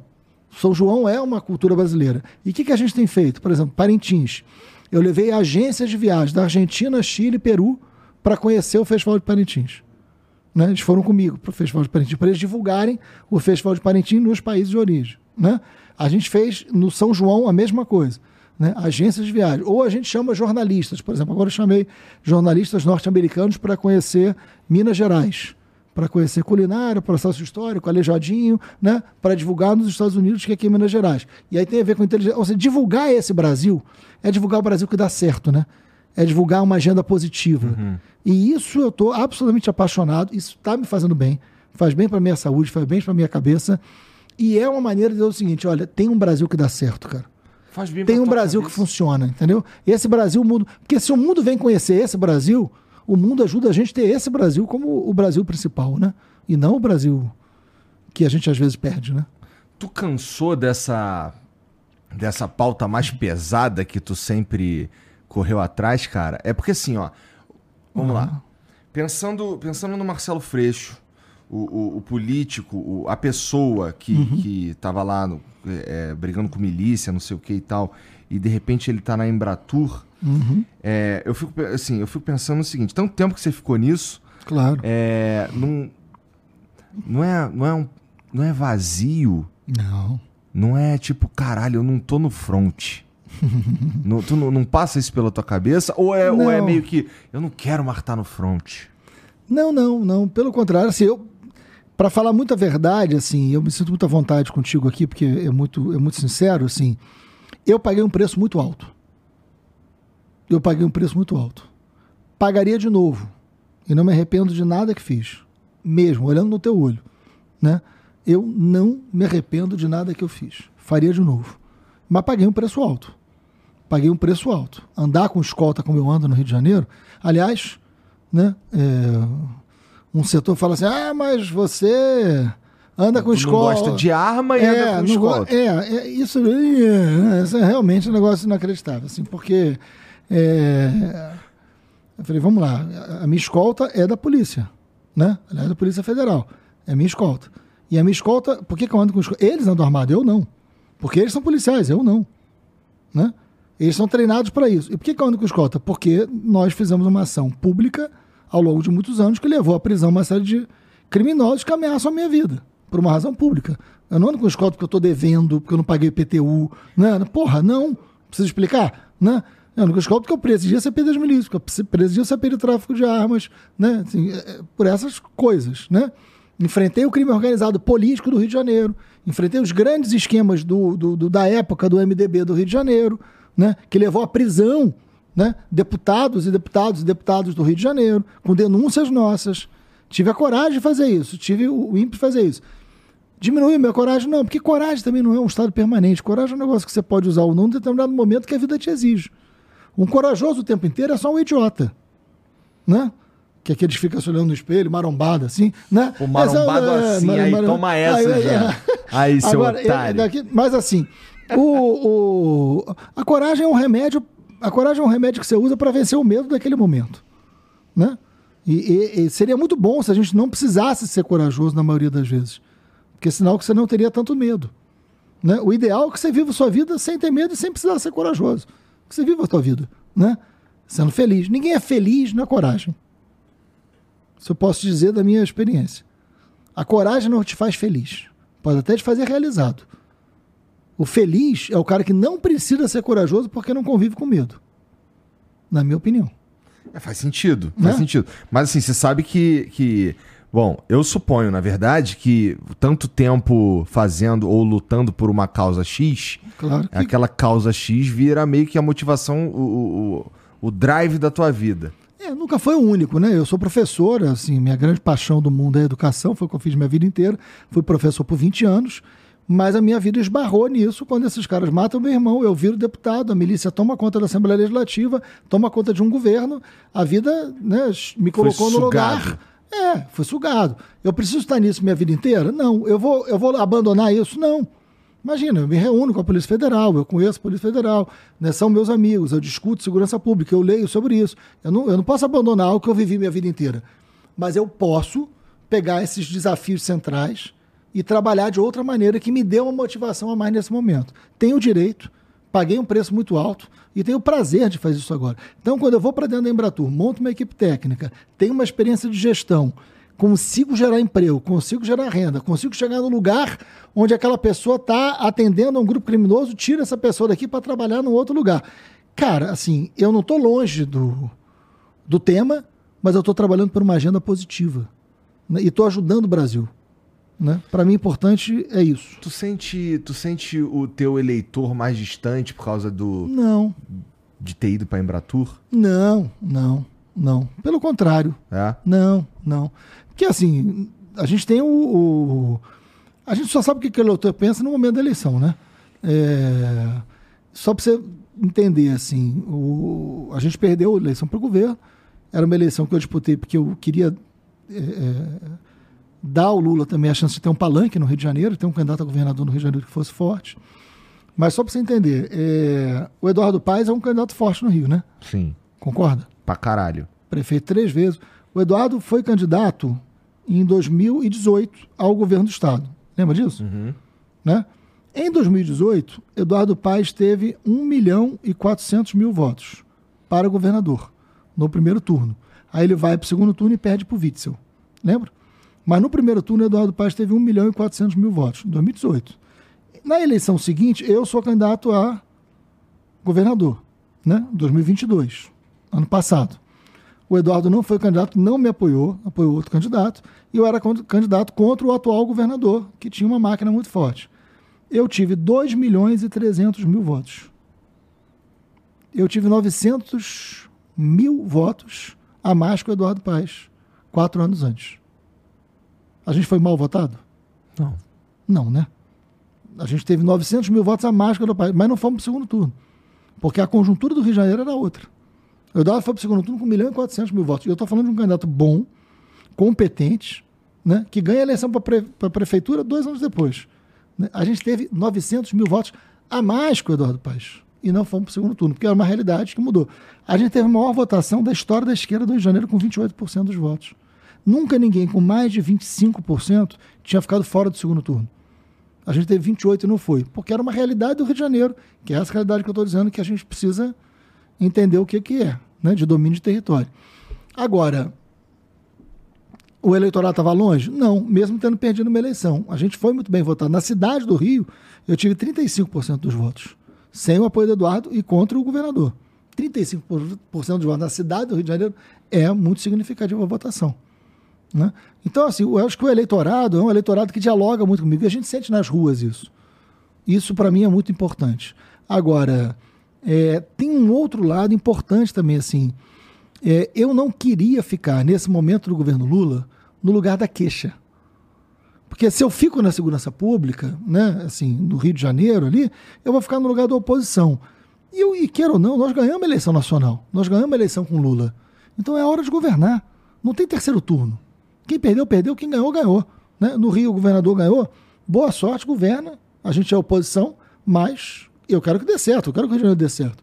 Acho que não, não será com esse projeto que está lá. Eu defendo o outro. E é legítimo. Agora, eu quero governar com Lula. E se eu tenho a chance aqui de ter uma experiência de entrega, de ter uma experiência de gestão, de ter uma experiência que resolva, que faça esse Brasil dar certo, porque tem que dar, cara, eu, eu, eu quero nesse momento estar tá fazendo isso. O que, que, vai acontecer depois, vamos ver. Tô entendendo, tô entendendo, mas eu. eu é, bom, não é um pitaco. Não, não. Mas. mas você tem todo o direito. É, talvez essa posição que, que você não quis seja muito importante. Não, o tema da segurança pública, quanto a gente falou aqui muito mais de segurança pública do que de qualquer outra coisa, né? Uhum.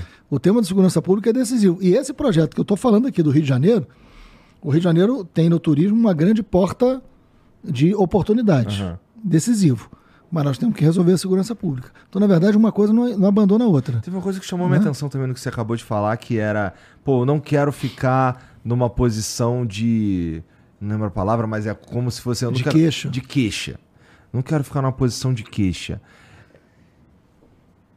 Puta, cara, alguém tem que ficar na posição de queixa. Claro! Não, mas então, é, em relação ao governo Lula, tem queixas. E tem que ter.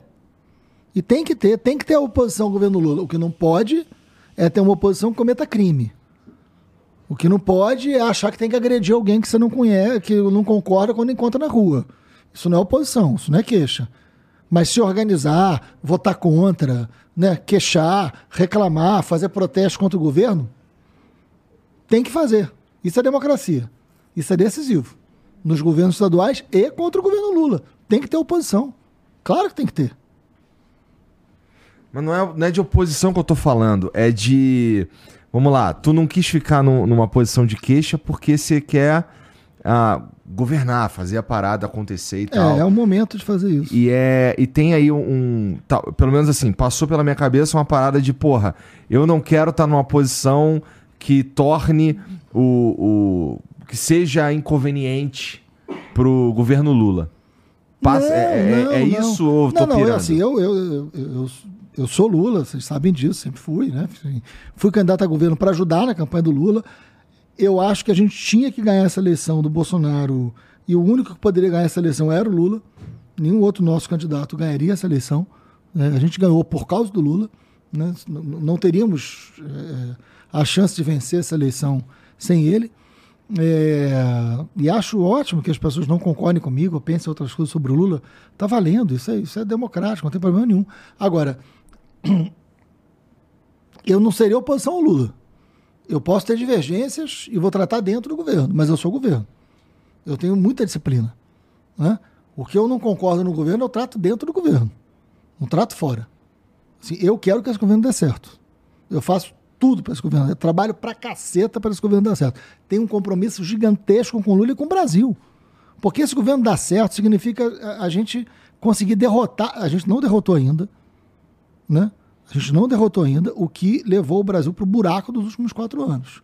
Eu tô vendo agora o que, que significa. Cara, a principal associação de viagens dos Estados Unidos, a associação que reúne as empresas de viagens dos Estados Unidos, rompeu com o Brasil. Eu reatei agora. Tem uma equipe minha indo domingo lá fazer campanha nos Estados Unidos, reatando as relações com, com a principal associação norte-americana de turismo, que rompeu com o Brasil. Porque o Brasil era um lugar onde o presidente falava coisas que eles não aceitavam. Entendeu? Porque aqui, às vezes, ah, é engraçadinho, né? Esse presidente fala um monte de merda. Não, não é engraçadinho, não, porra. Não é engraçadinho, não. Olha o que, que ele falou da mulher da, da primeira dama da França. Cara, que figura. Não, cara. Para o. o, o né, o não, cara. Assim, a França parou de divulgar o Brasil. Não vem turismo pra cá, isso é um prejuízo do cacete. Rompe negócios. Imagina. Você falou uma parada interessante que ainda não derrotamos o, o o, não, não o bolsonarismo, vou colocar o nome Isso, aqui, tá? Perfeito, perfeito. Que é mais ou menos o que o, o, cara do STF lá falou aqui na Uni, acho que na Uni e tal. Sim, o Barroso. Barroso. Porra, achei um certo vacilo ele falar essa parada aí. O que, que tu achou? Achei que não precisava. Então, vamos ele lá. Ele é o ministro do STF. E aí cai nessa parada. O que que o, que que o presidente é, putz, não convém a um presidente falar. O que, que não convém a um presidente do. a, a, um, a um, cara, o cara do STF falar? Eu, eu fiquei assim, cara, ele, ele, não é nem uma questão de concordar ou não, tá? Claro. É uma questão de, de, de, de, de pensar no, no que que. Não sei, às vezes eu tenho a sensação que, que os caras do STF estão. É, passam um pouco dos limites midiáticos, sabe? Assim, no sentido de, puta, olha aqui, ó, vou falar esse bagulho aqui, vai aparecer, todo mundo vai aplaudir o caralho, não sei o quê. Achei eu, que passou. Eu acho que a gente, nesse momento, tem que ter, tem que ter muito cuidado com tudo que a gente está vendo, porque acho que a gente não pode errar. A gente vive um momento muito delicado. O que governou o Brasil nos últimos anos não foi um projeto político aceitável, e eu não estou falando porque era um projeto político diferente. Eu nunca falei isso do Fernando Henrique Cardoso. Né? Eu nunca falaria isso de um, de um governo eleito democraticamente que defendesse a Constituição, mas que tivesse um projeto diferente do meu. Nunca. Né? Nunca. Eu nunca falei isso do Alckmin, governador de São Paulo, né? quando o Alckmin tinha um outro projeto que não o nosso. Era um projeto político aceitável, reconhecido, democrático, válido, eleito, correto. Para dar o exemplo de alguém que hoje está com a gente. Né? E que é uma pessoa extraordinária. É extremamente extraordinária. inclusive, ele está é. Tá com vocês. Pois é, mas isso é, é possível diante de um projeto que ameaça. Opa, mas isso é possível diante de um projeto que ameaça as relações sociais. Né? Em, em tempos normais, o Alckmin poderia estar representando um outro projeto, né? Mas o Alckmin é uma figura muito interessante, além de muito preparado, muito inteligente, com quem eu me dou muito bem. E que bom que ele está com a gente, porque ele amplia esse leque da democracia não só por um partido ou por um viés. E ele é muito importante no que ele representa. Agora, todos nós temos que tomar muito cuidado.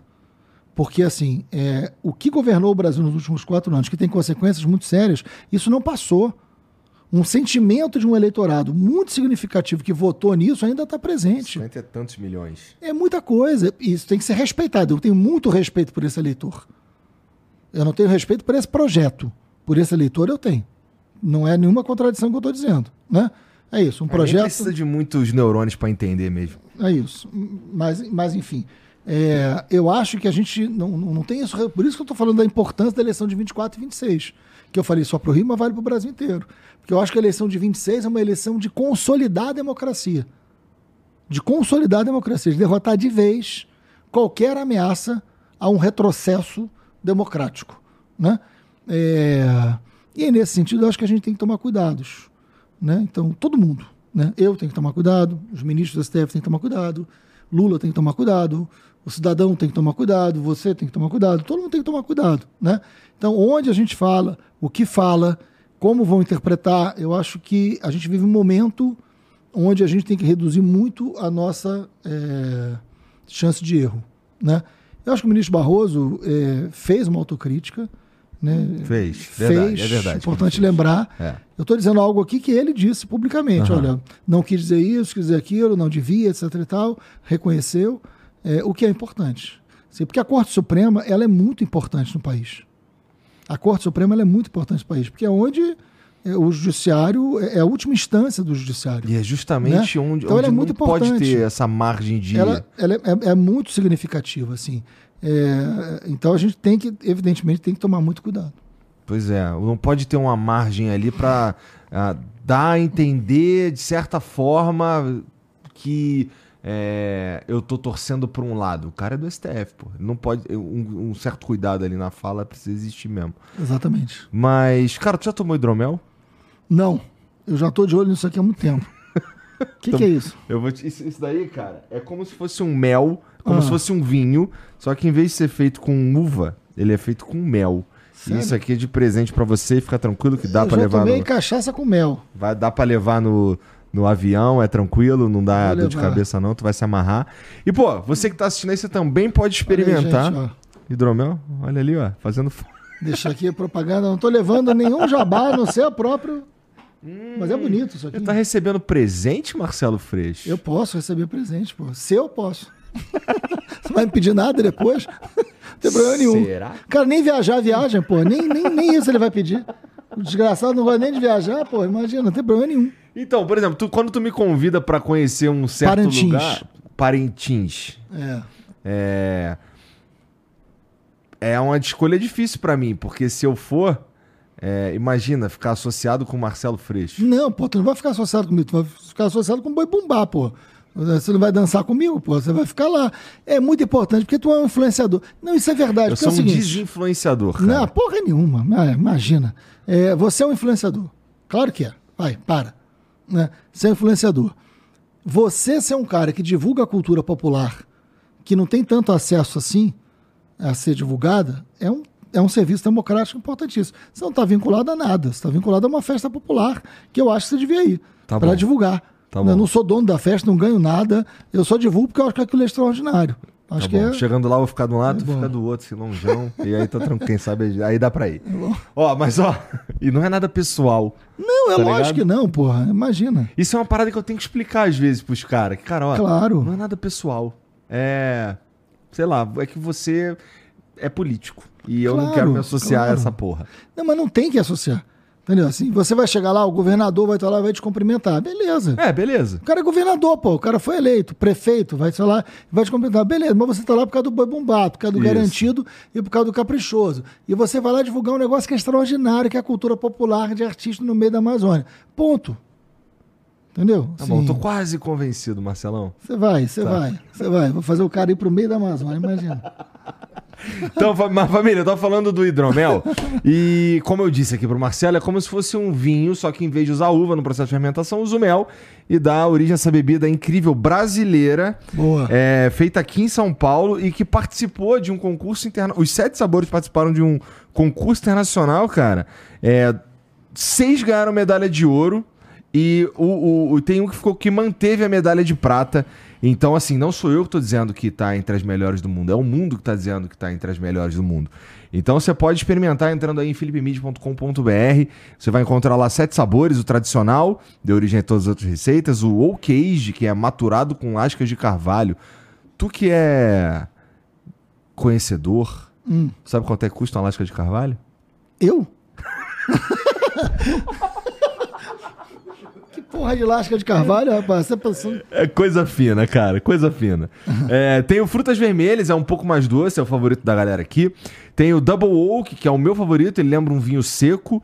E, bom, aí tem dois da linha Fresh, que é o, o de abacaxi e o de limão, e tem o novo, que é o de Dark Cacau, é pensado na temporada fria do ano. Então você pode experimentar isso aí, é, como eu disse, entrando lá em philipmit.com.br e você ainda pode usar o cupom FLOW10 para ganhar 10% de desconto, o que matematicamente quer dizer que se você comprar 10 garrafas, uma sai de graça. Olha! Não é inacreditável? E sabe que a matemática não falha. Se você comprar 20, duas saem de graça. Cara, tá ficando bom nisso, hein? Você tá ficando bom vou além. Você comprar 100, dá 10 saem de graça. Não falha, é impressionante. impressionante. Entra lá. é, se você é, quer revender, você tem uma, uma, uma balada, uma distribuidora, é, você faz um cadastro, um- um- faz um cadastro lá rapidinho no site e tem uma equipe só para cuidar desse tipo de negócio, tá bom? É muito importante lembrar também que para comprar e para consumir bebida alcoólica, você precisa ser maior de 18 anos, tá bom? Muito importante. Não engane. É, não pede pro irmão. Faz isso não, faz isso não, faz isso não. É, Você agora, vai ter tempo de beber. isso, uma hora chega. Calma, né? Tem mensagem pra nós aí, Jean? Tem algum vídeo, algum áudio? Tem um áudio. É? Então, o Marcelo, põe esse fone aí que tá do teu lado, que nós vamos ouvir o áudio aqui. É mal criado não, né? Ah, meu irmão, eu, eu, eu arriscaria dizer que é no mínimo, que, que pode ser, pelo teu perfil, pode ser assim um tanto provocativo, vai. Sem problema. Freixo, boa noite. É, boa noite também, Igor. É, Ah, queria saber, se assim, é, é bem fácil de ver que as milícias enfraquecem a democracia, né? Mas e no caso dos narcotraficantes de outras facções? Exemplo, o Complexo Salgueiro, o Complexo da Maré, o Complexo Salgueiro em São Gonçalo. Né? E aí? Qualquer um pode ir lá e fazer propaganda política, de- independente do viés, do viés, né? Existe democracia nessas comunidades? Tem o nome? Qual o nome dele? Ah, não, não tem nome. É só um cara que acabou de criar uma conta. É o Tá. cara X. Não, a pergunta dele é boa demais, pelo seguinte: é, tráfico e milícia são cada vez mais parecidos no Rio de Janeiro, inclusive, pelas práticas comerciais, né? Diga-se de passagem. Por quê? Posso tirar isso aqui para falar? Porque Pode, pode ouvindo? Posso. Depois a gente... Tráfico e milícia, é, isso é muito importante que ele pergunta. Primeiro é o seguinte: dentro de uma comunidade onde tem tráfico e milícia, não tem nenhuma democracia. Igualmente. Qual é a diferença que tem entre uma coisa e outra no que diz respeito à democracia? A milícia tem projeto de poder. O tráfico não tem. A milícia se organiza eleitoralmente, elege deputado, elege vereador. É mais sofisticado. É, é mais mafioso no sentido da organização criminosa. Tá. Né? Então, assim, a única diferença, é, eu não estou tratando pelo nome porque eu não sei o nome, mas a única diferença é uma nasce de um projeto político, de relação de políticos com o território e com o crime, e o outro nasce do cárcere. Mas no que diz respeito ao domínio da comunidade, o que significa para a comunidade é igual. É a mesma coisa. O terror é terror. E, aliás, quando a gente começou a investigar as milícias, né? E eu também investiguei tráfico de armas e munições, que pegou o tráfico de drogas, só para lembrar que foram duas CPIs importantes que, a gente, que eu presidi. Tra- CPI das milícias e CPI do tráfico de armas e munições, que pegou o tráfico de drogas igualmente. Né? Então não tem esse negócio de ah, é milícia, mas o tráfico. Não, não, não. É tudo criminoso, tudo tem que ser combatido. Agora, tem diferenças? Tem. A milícia é mais organizada, é mais mafiosa e tem projeto de poder e elege gente. Ponto. Agora, no que diz respeito à democracia na vida das pessoas na comunidade, é terror igual. É interessante que quando a gente começou a investigar a milícia, nessa época, aliás, eu vi o Pimentel falar a mesma coisa aqui corretamente, é, o Rodrigo Pimentel. O tráfico antigamente era tráfico de drogas. Vendia maconha, cocaína, blá, blá, e vivia disso. E a milícia não vendia tráfico, mas controlava a internet, controlava gás, controlava. Era outra atividade econômica, ambas de domínio de território. Com o tempo, na CPI era essa a realidade. Com o tempo, a milícia hoje faz tráfico, tem tráfico na milícia, e a milícia se associou a grupos traficantes. E, e no tráfico, o que eles menos vendem hoje é a droga, porque eles dominam, ou seja, toda a prática econômica da milícia, o tráfico absorveu. Então, o tráfico hoje tem domínio de van, tem domínio de gás, tem domínio de internet, ou seja, na verdade é o seguinte: o que, que dá lucro? né? O que, que dá lucro? É o que os caras fazem. Eles vão na E grana. são grupos criminosos cada vez mais parecidos nas atividades econômicas. E todas com terror absoluto. A diferença é que uma elege gente que se organiza politicamente e a outra nunca conseguiu, nunca fez Isso, mas são criminosos igualmente. E, e e esse bagulho do, do controle territorial no Rio é foda porque é, o cidadão, o cara que mora lá, ele fica no meio de um fogo cruzado por causa de uma guerra não, e, mesmo. e por o que ele está dizendo que a pessoa entra e faz campanha, não, então entra e faz campanha. Nenhum nem outro. Você tem- ele tem toda a razão. E é, é, é meio que viver. Ó, sabe como é que eu fui parar em Curitiba, cara? Que eu saí do Rio e pra Curitiba. Foi que um dia eu tava com os moleques jogando GTA na minha casa e começou um tiroteio na minha rua. E pra mim, absolutamente normal. Isso aí era, sei lá, segunda-feira. E aí o cara me perguntou: como é que tu acha isso normal, cara? Vem cá, vem conhecer aqui a Europa brasileira, foi como ele chamou. Aí, cara, eu fui e passei por algumas experiências que no Rio seria, por exemplo, tava, a gente tava chegando no apartamento dele, tava abrindo assim uma porta do o portão e tava era uma rua meio escura e tava vindo um carro preso assim, todo filmado devagarzinho. E eu, qual é, cara, abre logo aí, pô. Não sei o quê. E ele olhou assim pra mim calmamente. Cara, você não tá no Rio de Janeiro não, pô.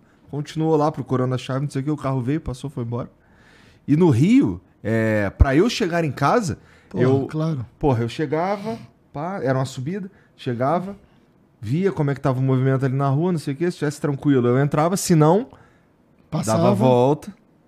Se ainda continuasse meio estranho ali, eu encostava, ficava vendo qual era dos caras, pra poder entrar em casa. Então, assim, o, o, o carioca, ele vai, ele vai pro, pelo, pelo Brasil e, e, e- e- percebe que aquela parada ali não, não acontece no resto do Brasil. Porque essa guerra que tem ali o tempo inteiro, de, por controle de território, por é, para dominar algum alguma determinada área ali que pode dar dinheiro, não sei o quê. Cara, isso é talvez um dos aspectos mais perversos do. do E é perverso fundamentalmente com aquele morador dali, né? Exato. É Mas eu tô que é o que o nosso amigo falou. É, é o... Agora, é um Rio de Janeiro extraordinário, né? Porque com tudo isso, tu vai num lugar desse, tu acha uma roda de samba extraordinária. Verdade. Tu vai num lugar desse, tu acha uma feijoada espetacular. É por isso que o Rio é essa complexidade, né? Por isso que o Rio é essa complexidade. É um rio de um valor imenso, por isso tem jeito, que é um povo extraordinário. Agora, se nós não enfrentarmos o domínio que o crime tem hoje, e quando eu falo domínio do crime, eu estou falando de milícia, eu falando de tráfico. Estou falando das duas coisas, né? É porque, no caso, como eu fiz a CPI das milícias, recai mais sobre isso, mas é, é igual, né? O Gui Lopes mandou aqui, ó. Fui surpreendido com um projeto de lei que repassaria 5% do sistema S para a Embratur. Acho a Embratur importante, mas tirar do Sesc e Senac, que há décadas fazem um papel importante que suprem coisas que o governo falhou em fazer, não seria melhor buscar outra forma para ajudar a Embratur? Foi boa o Gui falar sobre isso. Vamos lá. Eu já expliquei o negócio do orçamento aqui, que a Embratur mudou, virou, etc e tal. Nós fizemos um estudo na época. Esse debate já passou, já está resolvido, mas eu, né, em respeito ao Gui, eu vou responder. Primeiro é o seguinte, Gui. Não retiraria um único centavo da cultura. Um único centavo. Quando a gente fala do Sistema S, e a gente está falando do SESC e do SENAC, né, que são duas instituições ótimas, importantes, fazem coisa à beça, mas eles têm um orçamento muito grande. E é um dinheiro, que aí tem divergências, mas é um dinheiro que, na minha opinião, é um dinheiro público, porque é um dinheiro que vem é, de, de imposto, né? é um dinheiro que é arrecadado pelo governo, né? e é de um imposto que é obrigatório.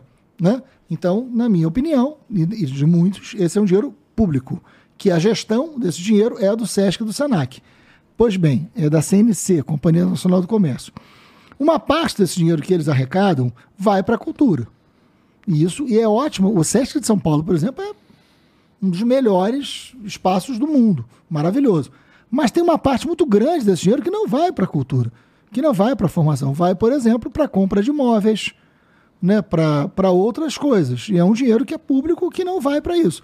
O que a gente propôs, que era 5% do Sesc Senac, que era um orçamento razoável para investir no turismo, né, era um dinheiro exatamente do que sobra. Todo ano sobra muito dinheiro do Sesc e do Senac. Uma parte desta sobra é que viria para a Embratur. Então era um projeto legítimo, justo, que nós fizemos um debate, fizemos um acordo. O Sesc e o Senac fez um acordo com a gente. Hoje eu tive reunião com eles pelo telefone, um acordo bem feito que será cumprido. E o Sesc e o Senac dará 100 milhões acordados para investir em várias atividades do turismo por ano, para que a gente possa promover o turismo, o que aumenta a cultura, o que aumenta a formação profissional, feito num acordo entre a gente. Então, só para dizer que, que, que foi muito bem debatido e com muita responsabilidade. É, e, e ele falou um tirar aqui, entre aspas, também. É, claro. O Acriano mandou. Não, é o Bruno, né? Salve, família. Bruno aqui. Freixo, o que você achou da fala do Jean Willis sobre o governador Eduardo Leite? Eu achei a fala bem homofóbica. Isso não pega mal pro governo?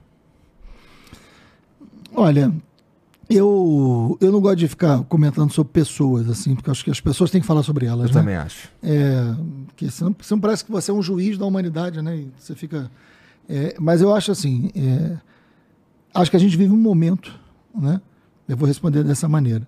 Acho que a gente vive um momento onde a gente precisa buscar consenso, precisa buscar comum, né? É, e aí eu sempre na minha vida é, falei para meus filhos: comum não é igual ao idêntico se na vida. Eu falo isso para meus filhos desde sempre. Né? Eu tenho dois filhos, um de 32 e uma de 24, né? E agora um neto extraordinário flamenguista com dois meses, né?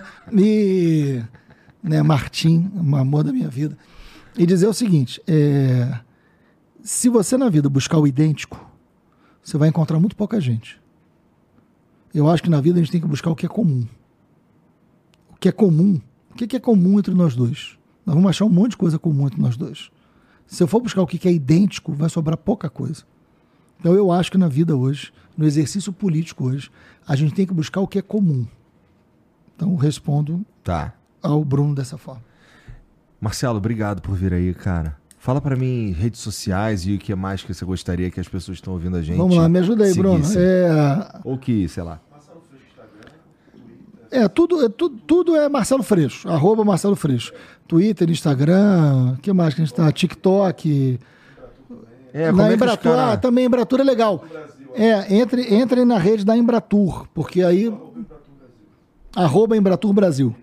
Né? Isso é legal também. Entrar na rede da Embratur e dar uma força e pensar assim, o turismo é, é emprego na veia, né, cara? É, é você preservar a natureza, preservar a cultura e gerar um país que a gente quer. Um modelo de desenvolvimento que eu acho que é o que a gente precisa. Se puder entrar nas redes nas nossas, na Embratur.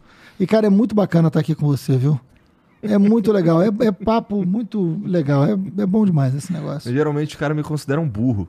Não, que burro, cara. Pelo amor de Deus. Cara, eu conheço muito meu burro. Vai, você fica tranquilo. Tu não é burro. Já convivi com muito. Está muito longe, mas tá muito longe disso. Muito Pô, já longe fui disso. chamar. Ó, então com isso assim, dá pra se eu não sou burro, significa que eu sou inteligente.